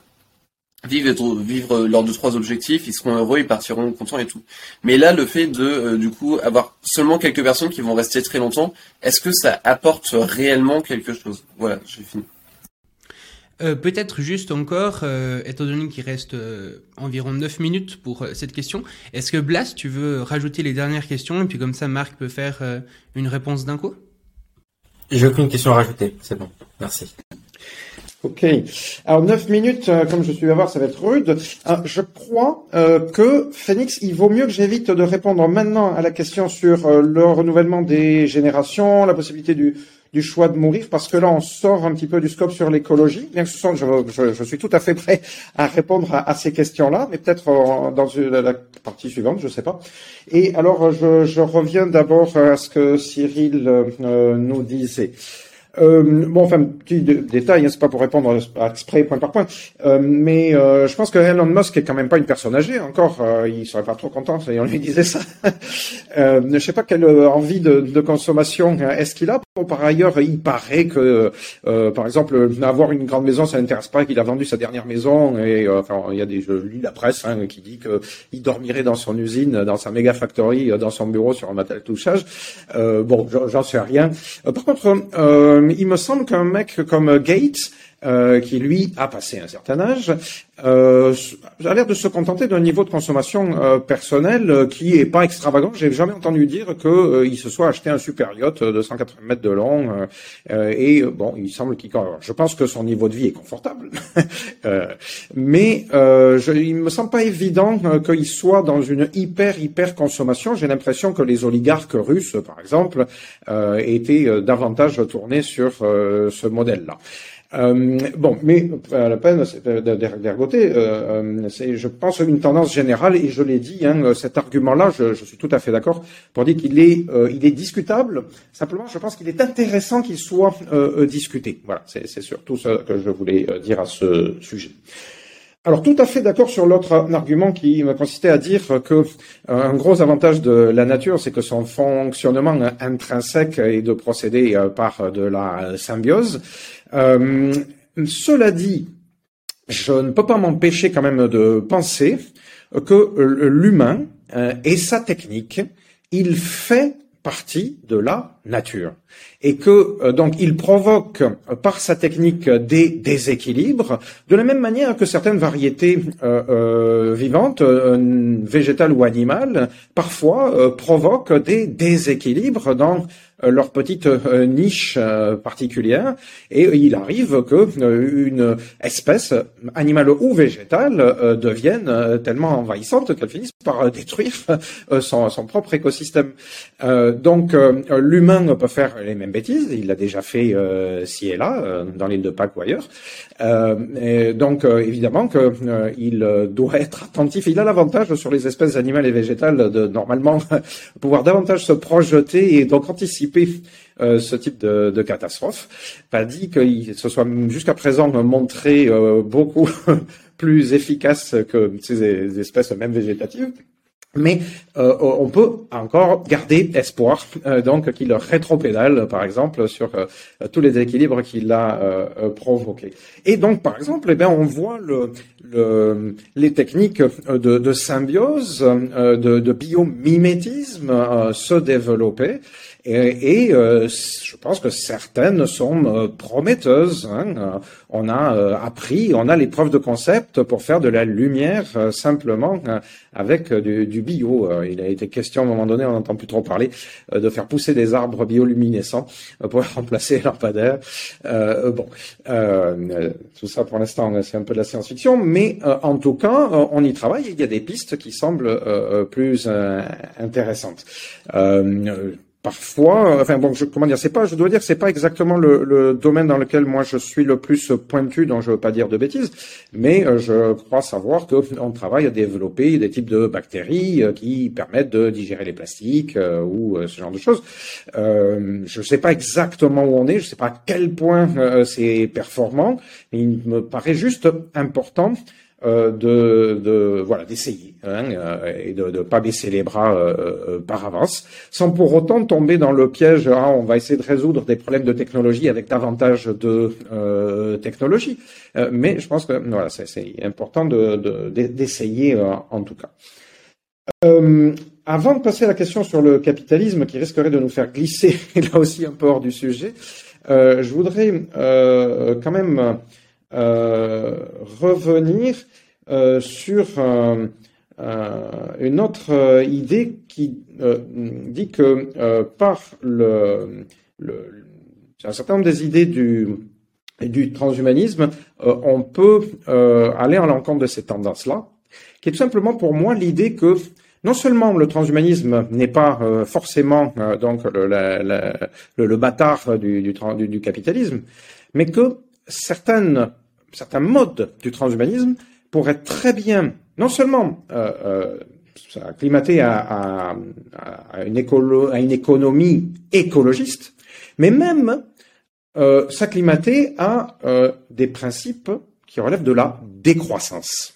Ça paraît complètement hallucinant, on dit quoi, les décroissants, mais c'est vraiment tout le contraire du transhumanisme. Non, je pense que euh, c'est euh, là aussi euh, mal comprendre au fond le transhumanisme. Le transhumanisme, certes, il a besoin de technologie, il a besoin d'innovation technologique, mais je pense pas que même les décroissants proposent de renoncer à toute technologie. Quand on dit qu'on fait le mauvais procès aux décroissants en leur disant ah mais vous voulez nous ramener à l'âge des cavernes, décroissants, euh, comme les écologistes disent, mais pas du tout. Euh, donc il s'agit de retrouver des, équilibres, euh, voilà, d'essayer de pratiquer la symbiose, par exemple, et la symbiose, ça peut passer par des pratiques technologiques.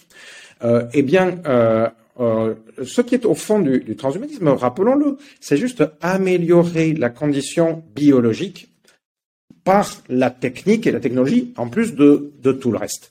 Ben, ça veut dire qu'il peut y avoir du low-tech pour faire du transhumanisme. Toutes les technologies euh, transhumanistes ne demandent pas forcément des technologies destructrices de l'environnement. Je prends l'exemple de la pharmacopée. La pharmacopée, ça coûte des milliards. Mais en termes de consommation de matières premières, ça demande trois fois rien, bien souvent. C'est-à-dire que la, la, quantité de matières premières nécessaires pour fabriquer des médicaments, euh, c'est pas euh, forcément énormément. On va plus vite si on, on, utilise aujourd'hui l'intelligence artificielle pour développer des médicaments. On peut être plus performant. Alors si on développe de l'intelligence artificielle avec des, fermes de, enfin, de, serveurs gigantesques, là, ça peut avoir un, un poids écologique très important. Mais si on prend son temps, si on n'est pas ultra pressé, et que euh, donc on se dit bon tant pis, on va peut-être sauver moins de vies euh, moins vite, donc sur le court terme on sera moins efficace, mais euh, on considère que si on va trop vite, eh bien on va finir par tuer davantage de monde parce qu'on va bousiller notre environnement, donc on fait le choix d'aller moins vite. Et on va continuer à chercher à développer nos médicaments, mais à un rythme qui soit plus respectueux qui vraiment qui permettent de retrouver des, de bons équilibres environnementaux. Eh bien, donc à la fois on va atteindre les objectifs écologistes, et à la fois, on va continuer à faire du transhumanisme. Euh, euh, donc voilà, une fois mise euh, au point, la fabrication et la vente et la diffusion d'une molécule comme la metformine, par exemple, pour prendre un exemple de ce qui commence à être un petit peu mieux attesté en termes d'amélioration de, la durée de vie en bonne santé. Eh bien, la metformine, aujourd'hui, c'est un des médicaments qui, à ma connaissance, coûte le moins cher à fabriquer, qui rapporte trois fois rien euh, aux, entreprises pharmacologiques qui euh, le développent parce que c'est un médicament euh, dont le brevet est tombé déjà depuis pas mal d'années. donc il n'y a pas d'enjeu capitalistique dessus. et eh bien, c'est une substance pour laquelle des, des méta-études ont montré qu'elle pourrait offrir, alors c'est pas la panacée, hein, c'est en moyenne peut-être autour de deux trois années euh, de vie supplémentaire en bonne santé. Et je dis bien en moyenne, c'est-à-dire que ça pourrait être étendu à l'ensemble de la planète. Donc, euh, deux, trois années supplémentaires en bonne euh, santé pour l'ensemble de la planète, ce serait déjà pas mal. Donc voilà un, exemple concret, une argumentation pour dire que donc on peut penser un transhumanisme écologiste, voire même plus que ça. Euh, tu me dis, euh, Shaiman, est-ce que j'ai le temps, euh, bien que j'ai un petit peu répondu euh, déjà, peut-être finalement du coup en même temps, hein, à l'interpellation de Cyril, est-ce qu'on peut penser un transhumanisme qui ne soit pas capitalistique? Je n'ai donné qu'un exemple, on pourrait en, donner d'autres avis. Alors, alors là, en l'occurrence, je pense que tu as plutôt bien réussi à, répondre à la question. Euh, moi, il me reste une dernière question sur ce sujet et après on passe à la suite. C'est euh, est-ce que les transhumanistes prennent en compte justement la consommation euh, des métaux et de l'énergie? Euh, qui pourrait être euh, lié à ces, à ces technologies. je pense que ça revient un petit peu à, à la même chose que ce que j'ai essayé de, de, dire, parce que bon, on peut poser la question de l'énergie, on peut poser la question des, des matières euh, premières. Je prenais l'exemple de l'intelligence artificielle et du numérique en, en général. Donc le numérique et l'intelligence artificielle encore plus, donc consomment à la fois beaucoup d'énergie et beaucoup de matières premières, par exemple de, de terres rares. Euh, mais euh, encore une fois, pour moi, le, fait de, de, poursuivre la course dans ce sens-là et d'aller vers davantage de productivité ou pas, ça n'est pas un problème strictement lié au transhumanisme.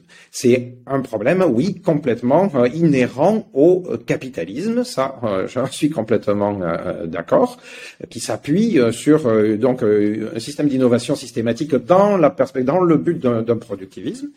je, je, pense que on peut être bien davantage raisonnable que ça. Alors, c'est pas facile. Je dois, pour être tout à fait honnête, euh, je sais qu'un grand nombre de transhumanistes sont pressés. Et donc, ils ont du mal à se dire, ah ben tant pis, on va sauver moins de vies à court terme et on va faire passer la planète et les équilibres globaux euh, donc euh, euh, d'abord. Et puis on ira vers une espérance de vie bien plus importante en bonne santé donc vers une amortalité. Je crois que j'ai pas encore dit ce mot. Donc vers une immortalité plus lentement et plus tard euh, c'est difficile à avaler hein, quand on est un bon transhumaniste. Et puis, euh, bon, je l'ai dit là aussi, hein, il y a d'autres transhumanistes qui sont au contraire euh, en faveur, par exemple, ce qui a été appelé l'accélérationnisme, avant que le terme soit récupéré par l'extrême droite euh, d'ailleurs. Hein. Au départ, c'est un, des penseurs d'extrême gauche qui ont pensé à l'accélérationnisme. Euh, personnellement, je suis très très très sceptique, euh, qu'il soit d'extrême droite ou d'extrême gauche, sur cette idée d'accélérationnisme, notamment à cause de préoccupations environnementalistes. Donc voilà, moi je fais partie. Alors je sais pas, est-ce que je fais partie des rares, je sais pas. Mais en tout cas, du point de vue conceptuel, et ça, je pense que c'est important. je pense que on peut voir que transhumanisme et capitalisme ne sont pas absolument liés. Au contraire, transhumanisme et écologisme sont tout à fait possibles de tout point de vue. Encore une fois, consommation d'énergie, consommation de matériel de tous ordres, matières premières, euh, ou autre. Euh, pourquoi Enfin, vous, vous l'avez dit, et moi je suis pas contre ça. Euh, comment dire le, transhumanisme ne fait pas disparaître la mort.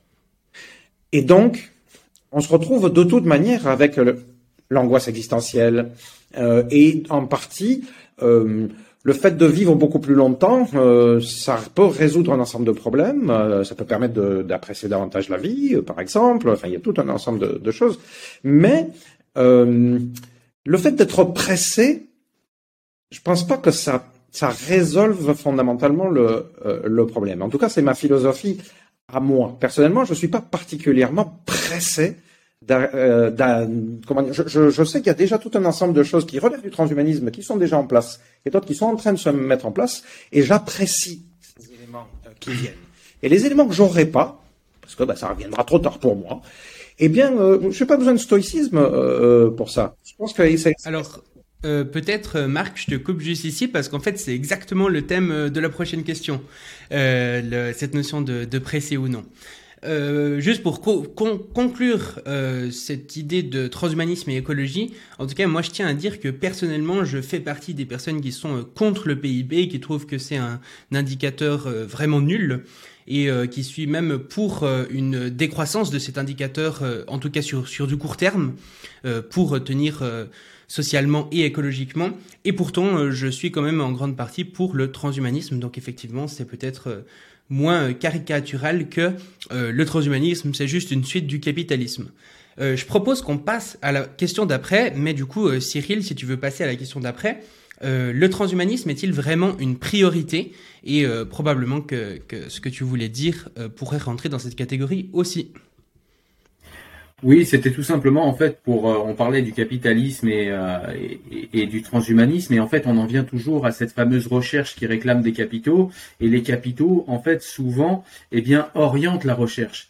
Et, et du coup on, on, en, on en revient toujours à cette question à laquelle on n'a pas répondu. Qui décide de où on va? Comment? Eh bien j'aimerais bien que ce soit autrement mais pour l'instant c'est l'argent. Ok, donc euh, voilà euh, qui clôt un peu du coup le sujet. Et puis euh, pour la prochaine question qui est le transhumanisme est-il vraiment une priorité? Donc l'idée qu'il y a derrière cette question, je pense en tout cas, c'est l'idée de, bah, par exemple, je sais pas, on est en train de vivre une guerre en Ukraine. Est-ce qu'on ne devrait pas plutôt commencer à tous se calmer et puis trouver une solution pour pas qu'il y ait de guerre dans l'humanité avant de réfléchir à être immortel? Euh, ou bien euh, est-ce que euh, on devrait pas justement trouver une solution pour qu'il y ait plus de faim dans le monde avant d'augmenter notre mémoire? C'est un petit peu est-ce que c'est vraiment une priorité de faire ça maintenant? Est-ce qu'on ne devrait pas le faire peut-être plus tard? Donc donc peut-être Marc, je te laisse commencer. Ok. donc oui, si on regarde à court terme, eh bien, on va pointer euh, tout un ensemble de problèmes, de, drames, de catastrophes, euh, donc euh, qui, nous pendonnaient et donc qui sont considérés à raison comme urgentes. Le transhumanisme ne dit pas le contraire. Le transhumanisme ne dit pas qu'il ne faut pas se préoccuper de la crise climatique, de l'effondrement de la biodiversité ou de la guerre en Ukraine. Le transhumanisme dit que d'abord, ce dont, dont, il parle et ce sur quoi il repose euh, n'est pas euh, différent de l'ensemble du champ scientifique et du champ de la recherche. et là, je pense que tout le monde peut être d'accord. Enfin, parfois c'est contesté, mais je pense que les arguments sont pas bons. La majorité des personnes sont d'accord pour dire que ça n'est pas parce que d'un côté on cherche à résoudre le problème de, de la femme de la malnutrition euh, euh, dans le monde ou le problème de la crise climatique que euh, il faut arrêter de faire de la recherche fondamentale qu'il faut donc arrêter de s'intéresser, que sais-je, à la possibilité peut-être de maîtriser la fusion nucléaire ou enfin n'importe quel domaine scientifique que, que l'on veut. donc par exemple de s'arrêter de comprendre les processus du vieillissement. Donc, il s'agit d'abord de continuer à développer des champs de recherche scientifiques. Et le transhumanisme ne fait que s'appuyer sur certains champs de recherche scientifiques quand il commence à arriver à, maturité. Euh, donc euh, euh, ça c'est une, première chose. On peut continuer donc à, faire en quelque sorte du, du proto-transhumanisme, même si on donne la priorité à, à d'autres éléments. Mais il y a un ensemble d'autres arguments qui donnent peut-être encore davantage d'importance aux perspectives transhumanistes.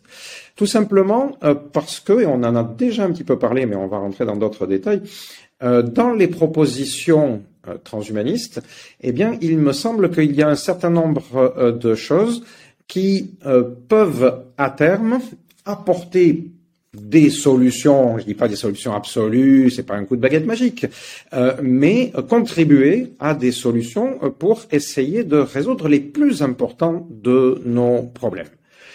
Alors, en disant ça, je, vais m'avancer dans une, direction euh, qui, euh, je sais que parfois, elle, enfin, elle fait hérisser des, des, choses sur la tête. En tout cas, elle pose d'autres problèmes. Hein. Mais je pense que l'ensemble des problèmes euh, doivent être posés. À la fois, donc, ceux qui proposent des, perspectives qui sont source d'espoir, et en même temps, donc, les, problèmes que cela peut entraîner du point de vue éthique, civilisationnel, etc. Alors, de quoi je parle? Je crains que euh, nous avons en ce moment même un exemple flagrant qui montre que malgré des siècles et même des millénaires d'accumulation de culture, de civilisation, de philosophie, de religion, de, de lois, tout ça donc qui nous a permis de, sortir de la plus grande, enfin, des formes de brutalité que nous pensions, euh, euh comment dire, connaître euh, il y a fort longtemps, euh, eh bien, nous sommes, nous, en tant qu'humanité, l'humain tout court, il est toujours capable de la pire des violences, de la pire des absurdités, jusqu'à envisager, jusqu'à entendre des présentateurs de journaux télévisés dans un pays euh, envisager la destruction totale de l'humanité euh, en tenant des arguments euh, du genre si notre pays ne doit plus exister, sous-entendu si notre pays ne doit plus être à, sa place et suffisamment dominant dans le monde, eh bien alors l'existence de l'humanité entière n'a pas de raison d'être et nous sommes prêts à, faire disparaître la totalité de l'humanité plutôt que d'admettre que notre pays ne soit plus à son rang se, dire qu'il euh, y a des humains qui, même pour des raisons de propagande, hein, et même pour des raisons de je sais pas quoi, de, renforcer la position diplomatique de, de l'un juste pour essayer de faire peur à l'autre, euh, le, simple fait de tenir de tels euh, propos me ramène à penser que on a fait zéro progrès depuis 200 millions d'années. et je relis ça à euh, d'autres euh, réflexions. Et euh, pour moi, il y a un penseur français qui est tout à fait important dans ce type de réflexion-là. C'est Henri Laborie. Henri Laborie, d'abord chirurgien des armées, puis un des premiers, un des pères des neurosciences au niveau mondial. Henri Laborie a développé, a contribué, parce qu'il n'était pas tout seul, dans le monde anglo-saxon il y en avait aussi, mais a contribué a euh, développé ce qui s'est appelé la, la, théorie de la dominance. C'est pas la même chose que la domination. La dominance est un processus psychologique euh, qui fait que, si on est d'accord avec son analyse, euh, que euh, en situation de, de, stress, mais alors de stress, n'importe quel, là en ce moment, là moi je suis en train de parler, il y a une dimension publique, il y a une question de stress, et donc sans m'en rendre compte, par exemple dans mon ton de voix, il y a un petit peu de dominance inconsciente qui s'immisce. Qu'est-ce que ça veut dire? Ça veut dire je j'essaie euh, même inconsciemment de je, je, je, parle pas de manière tout à fait naturelle. J'essaie de m'imposer un petit peu par mon ton de voix. C'est stupide, mais c'est comme ça. Euh, et euh, c'est juste une réaction au stress. Face au stress, disait Laborie, il y a trois solutions. Soit on s'écrase, hein, on, passe dans la, peau du dominé. soit on, fuit pour éviter la, situation de, stress soit au contraire on essaie d'être dominant. C'est intéressant parce que euh, euh, il y a eu des études neuroscientifiques qui ont montré que les individus, on fait ça sur des animaux évidemment, qui sont des dominants, ils développent davantage de sérotonine. Et donc, la dominance aide à se sentir plus heureux. Donc c'est dégueulasse la manière dont c'est fichu. Hein. Celui qui écrase son, son voisin, lui, il se sent plus heureux. Euh, non, ça, ça a l'air d'être profondément inscrit dans notre euh, biologie, et ça agite pas que les rats, ça agite euh, les Poutine et, compagnie. Enfin, ça agite n'importe qui. Les mecs sont assez bons, semble-t-il, pour ça. Mais en fait, ça, intervient vraiment chez tout le monde. Hein. C'est-à-dire que chez les personnes les plus gentilles, les plus adorables, je sais pas, moi, vous prenez deux, deux, deux, bonnes sœurs dans le couvent en train de se préoccupant et sans arrêt du sort du prochain, etc. Même peut-être que euh, au restaurant, je veux dire au réfectoire, euh, elles sont en train de blaguer, et puis il y en a une qui fait une blague, et puis l'autre, euh, elle va pas rire à la blague. Et elle va pas rire pas parce que c'est pas rigolo, parce que en fait, elles sont dans une relation dans laquelle inconsciemment, de par la relation interpersonnelle, il y a un petit peu de stress. Hein, L'enfer, c'est les autres, disait, Camus. Et, et donc, il y a besoin à un certain moment de pour se sentir un petit peu mieux, euh, d'écraser le, le voisin. Et ça se fait, ça se fait de manière complètement inconsciente. Euh, ça, on le fait. Tu as, tu as six enfants, Cyril, moi j'en ai cinq. Euh, euh, je me suis surpris parfois à le faire à l'encontre de mes propres enfants. Je vois mes propres enfants entre eux et je vois à tout âge, dès trois mois, quatre mois, cinq mois, quand ils commencent à avoir une interaction entre eux, je vois des rapports de dominance des, choses incroyables. Quoi. Tu leur donnes le même jouet, le même cube bleu en plastique, et euh, l'un va vouloir chipper le cube bleu de l'autre. Et il abandonne son propre cube bleu juste pour aller s'imposer à, son frère ou à son petit frère ou à sa petite sœur qui, est, voilà, euh, qui est dans la même tranche d'âge pour les miens. Enfin, les deux derniers. Euh, donc, euh, ce type de, de, problème-là, eh bien, euh, je pense que ça nous poursuit, et tant qu'on ne sera pas capable, alors Laborie tant qu'on n'aura pas expliqué aux humains que comment fonctionne leur cerveau et comment leur cerveau leur sert notamment euh, pour imposer leur dominance, eh bien, rien ne changera jamais. Alors rien, ben, ça veut dire euh, toutes les formes de domination hein, dont on a euh, parlé, qu'elles soient capitalistiques, qu'elles soient militaires, qu'elles soient sociales, etc. Et, donc, euh, euh, si on, suit ce raisonnement-là, ça amène à dire que en plus de la culture, en plus de la loi, en plus de la philosophie, etc. Eh bien, euh, si on, veut arriver à, éviter le, type de catastrophe dont on a parlé tout à l'heure, à un moment donné, il va falloir prendre en main notre propre biologie et il va falloir prendre en main la façon dont ça se passe là-dedans. Euh, est-ce que c'est prioritaire? Je pense que c'est prioritaire. Parce que sinon, si on ne le fait pas, si on ne s'en préoccupe pas, je dis pas qu'il faut y aller à toute vitesse. Je pense qu'il faut prendre son temps. Parce que je parlais tout à l'heure d'autres problèmes, de questions éthiques. Commencer à toucher ce qu'il y a là-dedans, ça met en cause le libre arbitre, ça met en cause l'identité profonde des personnes, donc on touche à des choses très très très sensibles. Et quand on fait des sondages, euh, il y a aujourd'hui, depuis euh, presque une dizaine d'années maintenant, euh, diverses études sociologiques sur ces questions. Si on pose la question aux gens, est-ce que euh, vous êtes d'accord pour vivre plus longtemps en bonne santé, même si ça va au-delà de, de 122 ans, la majorité en fait des gens répondent oui. Hein, c'est 55-60% de réponses positives. Mais quand on pose la question, est-ce que vous êtes d'accord pour qu'on modifie votre cerveau de manière à ce que même vous soyez plus heureux Là, les réponses sont à 80% et plus de 80% négatives, à peu près dans, toutes les études que j'ai que j'ai lues. Euh, et c'est bien euh, compréhensible. Pour autant, je pense qu'il faut se poser cette question et il faut euh, donc s'efforcer de mieux comprendre comment fonctionne notre cerveau de manière globale. Quand je dis cerveau, en fait, c'est tout le système qui va avec. pour moi, le cerveau n'est pas du tout séparable du corps, c'est juste une partie du corps. Euh, il faut se préoccuper de la, manière dont ces euh, systèmes de dominance euh, fonctionnent.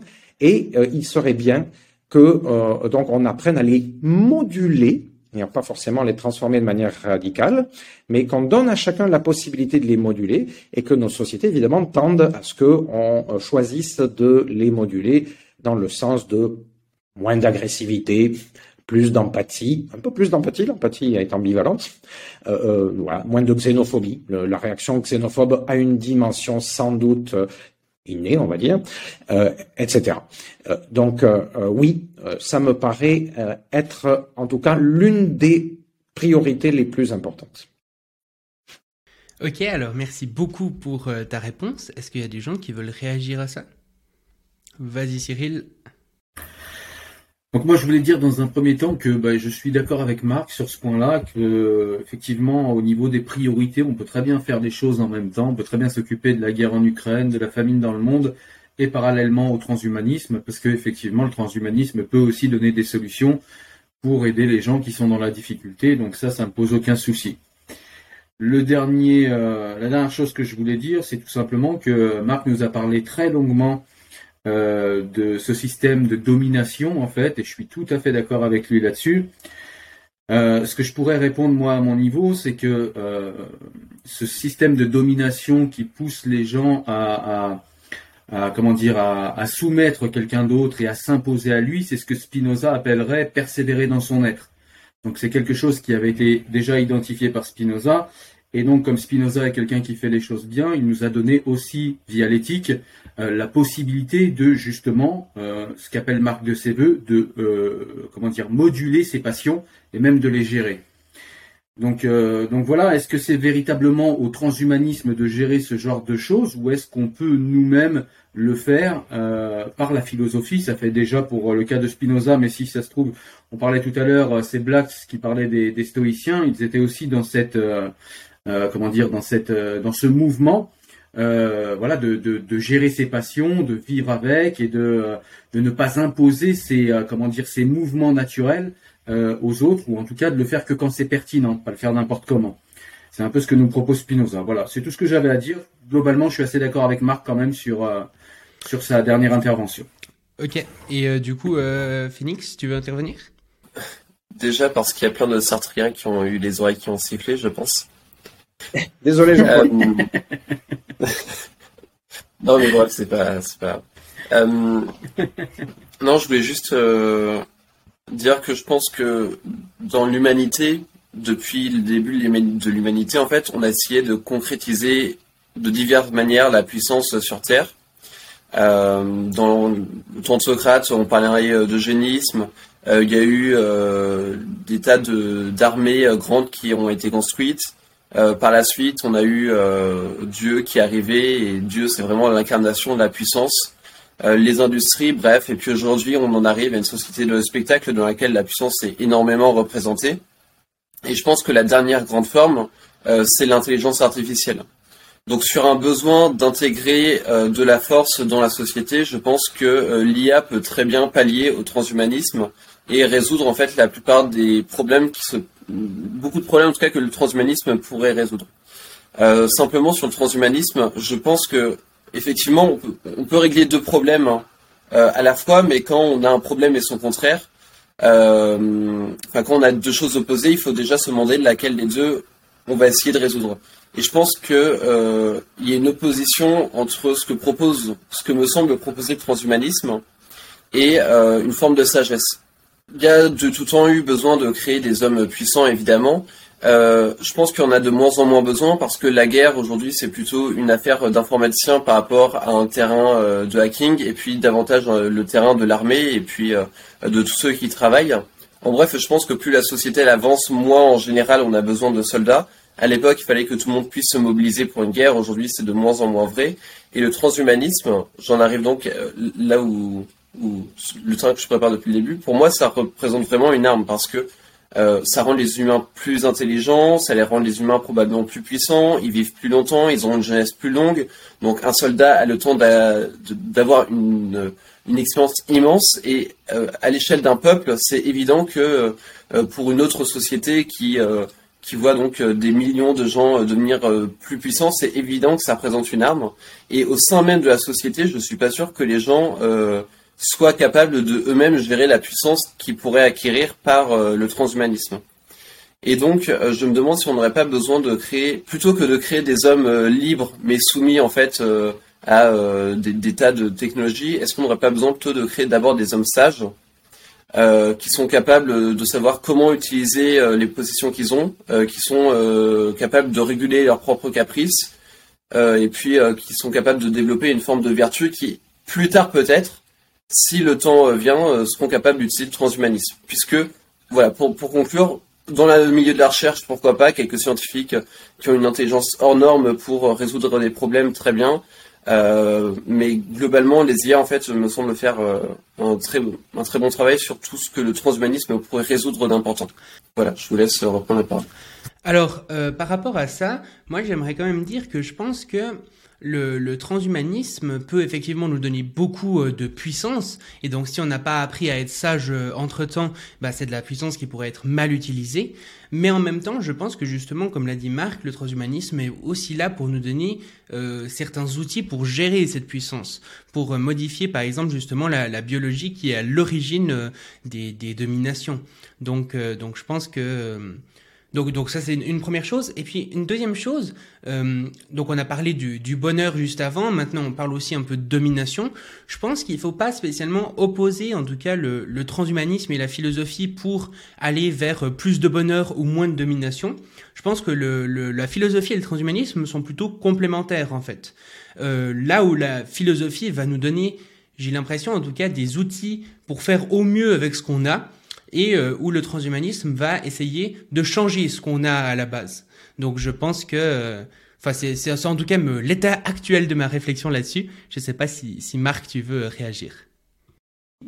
Juste, je parlais pas particulièrement de, de bonheur, hein, c'est pas, c'était plus sur le danger. De... Bref. Mhm. Alors, évidemment, euh, Shaman, moi, je, je, vais avoir tendance à, à, aller dans ton sens. Quand même, je vais revenir pour pointer le fait que euh, euh, Cyril et, et Phoenix, euh, donc si je comprends bien, ce que vous nous proposez, c'est davantage ben, de continuer non pas le business mais la philosophie as usual. or, personnellement, je, je, crains que si la philosophie toute seule toute forme de, réflexion, il y a un ensemble de spiritualisme à mettre dedans, euh, avait le, la solution euh, pour éviter le, la, la, dominance et les différentes formes de domination au niveau de la planète, on le saurait depuis, je pense, assez longtemps. Les, les, les humains philosophes depuis quand même pas mal de temps. Il y a des progrès considérables qui ont été faits euh, grâce euh, donc euh, voilà à l'avancée de la, de la pensée l'histoire à travers l'histoire de la pensée en, général. Au, passage j'avais pointé ça tout à l'heure Cyril perso je suis, suis pas tout à fait d'accord pour dire que l'esclavage a, a, disparu essentiellement à cause de conditions économiques ou de production. On a continué à pratiquer l'esclavage dans le sud des, des États-Unis bien plus tard alors qu'on était dans un pays qui participait globalement à la révolution euh, industrielle euh, et euh, donc pour ce qui est des, des productions agricoles dans les pays où on a arrêté l'esclavage, on a trouvé d'autres modes de, de, de, domination justement qui ressemblaient beaucoup à, à de l'esclavage. Euh, il me semble que euh, le, le, la question des valeurs a eu son, son importance. En, en France, l'esclavage, il a été définitivement aboli en 1800. 48, euh, euh, à un moment donné où justement on était dans une période de, révolution et de remise en cause de, de valeurs et euh, formellement en tout cas sur des sur des principes. Bon, je, je, je m'arrête sur ce détail-là. Je reviens euh, au, sujet précédent. Donc, en effet, euh, je pense que euh, la, philosophie est indispensable euh, et je pense que une quantité de traditions, encore une fois, spiritualistes, apportent et peuvent apporter des choses de, ce point de vue-là. Par exemple, quand la quasi-totalité des religions sacralisent le, la vie, moi, ça me dérange pas trop. simplement, les, voilà, transhumanistes se disent, ben, c'est tellement précieux qu'on va essayer de la préserver encore pendant plus longtemps. Donc, il ne doit pas y avoir de contradiction entre ces traditions religieuses et ce que propose le, transhumanisme, euh, je pense que ce sont des valeurs euh, importantes.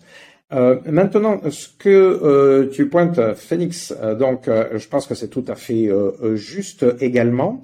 Mais encore une fois, je ne pense pas que ce dont on parle, ce dont parle le transhumanisme change fondamentalement le problème. C'est-à-dire ce dont tu parles, ce que tu pointes, c'est le problème du rapport de l'humain à la technique.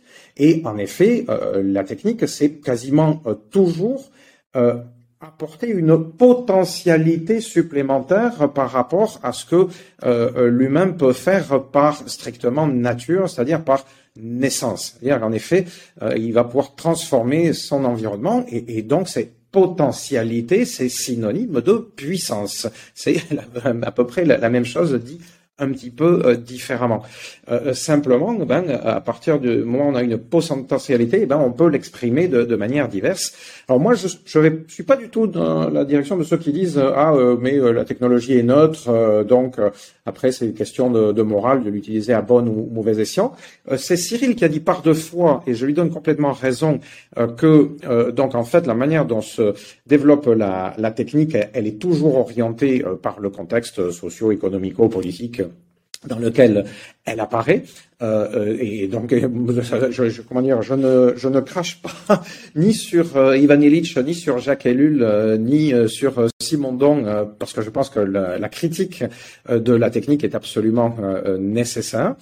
Mais une fois qu'on a dit ça, encore une fois, je pense qu'on ne condamne pas fondamentalement le transhumanisme. On condamne les sociétés technologiques qui sont les nôtres et on condamne encore plus euh, le contexte capitalistique dans lequel elles se euh, développent. Euh, donc, euh, que on puisse faire du transhumanisme ou des techniques qui relèvent du transhumanisme, qu'on puisse en faire des armes Évidemment, euh, personnellement, j'ai euh, été euh, invité à, intervenir à l'école de guerre, par exemple, à Paris, et j'ai eu l'occasion de discuter avec des gens de l'école de Kouekidan, donc de Saint-Cyr, qui, qui, forment les, les, officiers supérieurs de l'armée française, et euh, ça vous étonnerait pas de, de savoir donc euh, qu'ils s'intéressent de près aux perspectives du transhumanisme. Euh, au passage, vous avez sans doute vu passer, enfin je sais pas, euh, euh le fait que euh, la ministre des Armées, donc c'était il y a un an et demi à peu près maintenant, euh, donc a repris un, un rapport d'un comité d'éthique du ministère de la Défense dans lequel ils disent qu'en gros euh, la recherche sur le transhumanisme pour les armées, il n'est pas question de, l'arrêter. Bon, pour l'instant, elle a dit, elle, elle a dit. Euh, Iron Man d'accord, donc tout ce qui transforme pas directement la biologie de l'humain d'accord. Spider-Man pas d'accord, donc ce qui transforme la biologie directement la biologie de l'humain pas d'accord personnellement, je pense que l'armure d'Iron Man portée euh, très longtemps, euh, de manière systématique, etc., finit par avoir un impact sur la biologie euh, du soldat qui la porterait, sur sa psychologie et, autres. mais donc c'est juste pour dire que effectivement, bien sûr que on, peut utiliser ces technologies-là pour développer des armes. En fait, c'est déjà. là aussi, ça a toujours eu, lieu. Hein, euh, euh, les, différentes armées ont utilisé des technologies qui relèvent, à mon avis, du, transhumanisme, de, différents des drogues, euh, par exemple. c'est pas, il n'y a pas que le comment s'appelle le Captagon Non, l'armée américaine semble avoir fait ça au Vietnam avec d'autres substances. bon, donc les, armées l'ont toujours fait et, et, les armées auront tendance à le faire. Le, le discours des militaires, c'est de, c'est de dire la priorité de l'armée, euh, c'est de, s'assurer de, maintenir, de ne pas être débordé par la puissance de, l'adversaire. Donc l'effet de concurrence joue à fond. Euh, et, donc, si l'adversaire développe des technologies dans lesquelles on transforme la biologie de, l'humain et ça lui donne un, avantage euh, gigantesque, eh ben, on va être obligé de suivre. Voilà, il n'y a pas photo. Alors heureusement, l'armée française a des préoccupations euh, euh éthiques, euh, heureusement, plus que d'autres, et donc ils vont pas trop vite en la matière, mais donc ça, fait quand même partie complètement de leur perspective. Est-ce que pour autant, on va forcément à la catastrophe avec ce genre de tendance? Ben, je, je, préfère moi garder l'espoir. Je, je, pense qu'on a pu développer l'arme atomique et pendant 70 ans euh, ne, ne, pas s'en servir. Alors j'espère qu'au bout de 72 ans, on s'en sera toujours pas servi. Au bout de 75, euh, c'est vrai qu'en ce moment ça, ça, chauffe pas mal. Il y a des raisons d'être pessimiste. Euh, mais il n'empêche que euh, là aussi, euh, eh bien les perspectives de transhumanistes, euh, elles, elles, peuvent, euh, je pense, offrir davantage d'espoir que, que ça.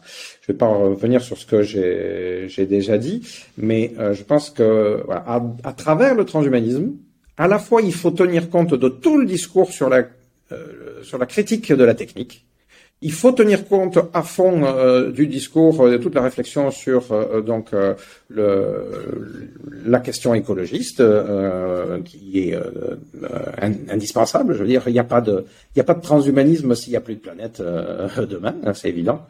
et en même temps que, que, tout ça, eh bien, il faut se permettre de continuer à mieux comprendre comment fonctionne l'humain et se doter de nouveaux outils, de nouvelles techniques qui pourront donc nous permettre de, moduler quand même ces, ces, tendances très très lourdes qui sont à l'œuvre jusqu'à aujourd'hui et qui nous ont bien montré qu'elles elles peuvent nous mener à, la catastrophe euh, totale. Donc euh, voilà ce que, ce que je dirais par rapport à... Merci beaucoup Marc pour tout ça.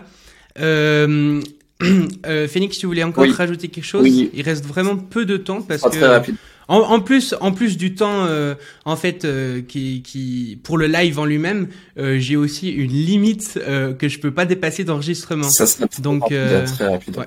Euh, premier point, je pense pas que la religion respecte réellement la vie, parce que la vie dont on parle, c'est une vie qui est humaine, qui est terrestre, et euh, donc euh, en fait finalement pour la religion, ce qui se passe ici est très un peu important, c'est euh, ce qui se passe après qui est vraiment important, et ce qui est ici prépare ce qui est après.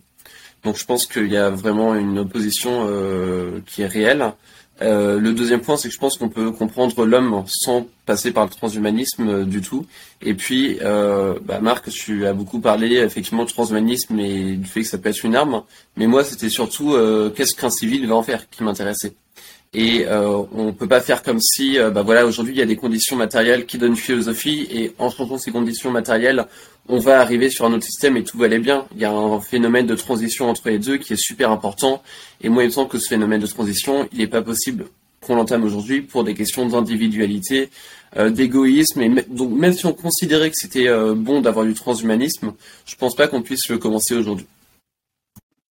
Et donc, euh, Phoenix, euh, je comprends que tu es hyper pessimiste euh, et que tu considères qu'on va forcément à la catastrophe parce qu'à la fois, il y a toutes ces technologies euh, qui débarquent, qui nous rendent de plus en plus euh, puissants dans tous les sens euh, du terme et que nous n'avons pas la sagesse euh, nécessaire, donc on va se faire péter la gueule.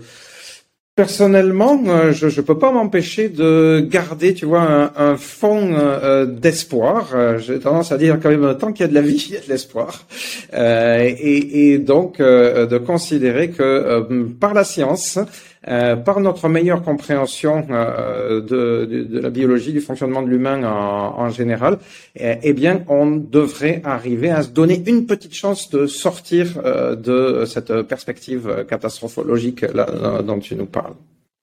Ok, alors Cyril, peut-être dernière intervention vraiment parce que on arrive vraiment à la fin de ce que je peux enregistrer.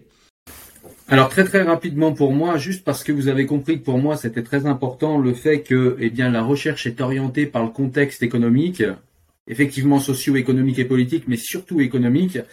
Euh, bien en fait l'abolition de l'esclavage, le premier, c'est-à-dire euh, avant que Napoléon euh, ne rétablisse l'esclavage, c'était le 4 février 1794. On a Adam Smith euh, qui a vécu de 1723 à 1790. Adam Smith clairement théorise en fait le fait que les esclaves coûtent beaucoup trop cher. D'une parce que eh bien quand ils s'usent, il faut les changer. De deux parce que leur seul moyen de lutter, c'est de faire la sieste. Donc du coup, ça fait une perte de productivité. De trois quand il est malade, quand il a froid, quand il a faim, eh bien c'est à la charge euh, du propriétaire.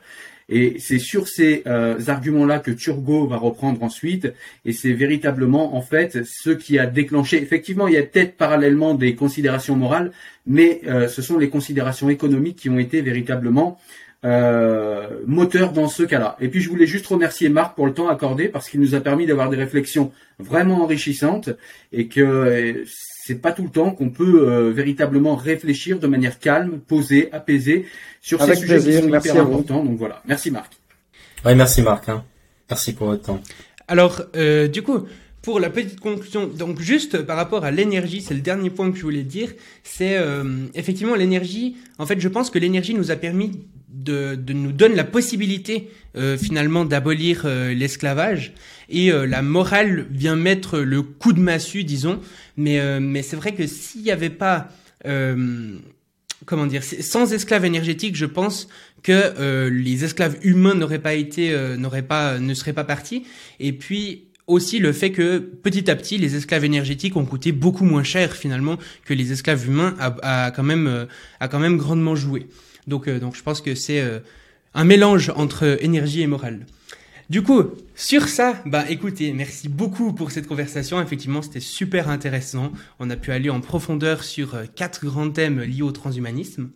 Du coup, bah, je remercie Marc Roux d'être venu discuter avec nous. Si vous voulez en savoir plus sur ses activités, je vous invite à aller jeter un œil euh, au site de l'Association française transhumaniste, euh, dont le lien sera en description des, des différentes vidéos. Euh, je rappelle également que ce débat a été organisé par Neosophia, un serveur Discord accessible à tous et qui a été créé pour promouvoir l'échange entre personnes soucieuses de développer leur culture, leur curiosité et leurs idées. Donc si vous voulez le rejoindre pour discuter avec nous, euh, le lien est en description. Euh, vous pouvez aussi retrouver en description le lien des différentes chaînes de toutes les personnes présentes ici.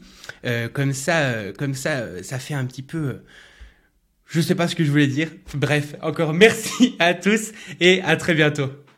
Merci à tous et à très bientôt. Et merci. Merci à tous.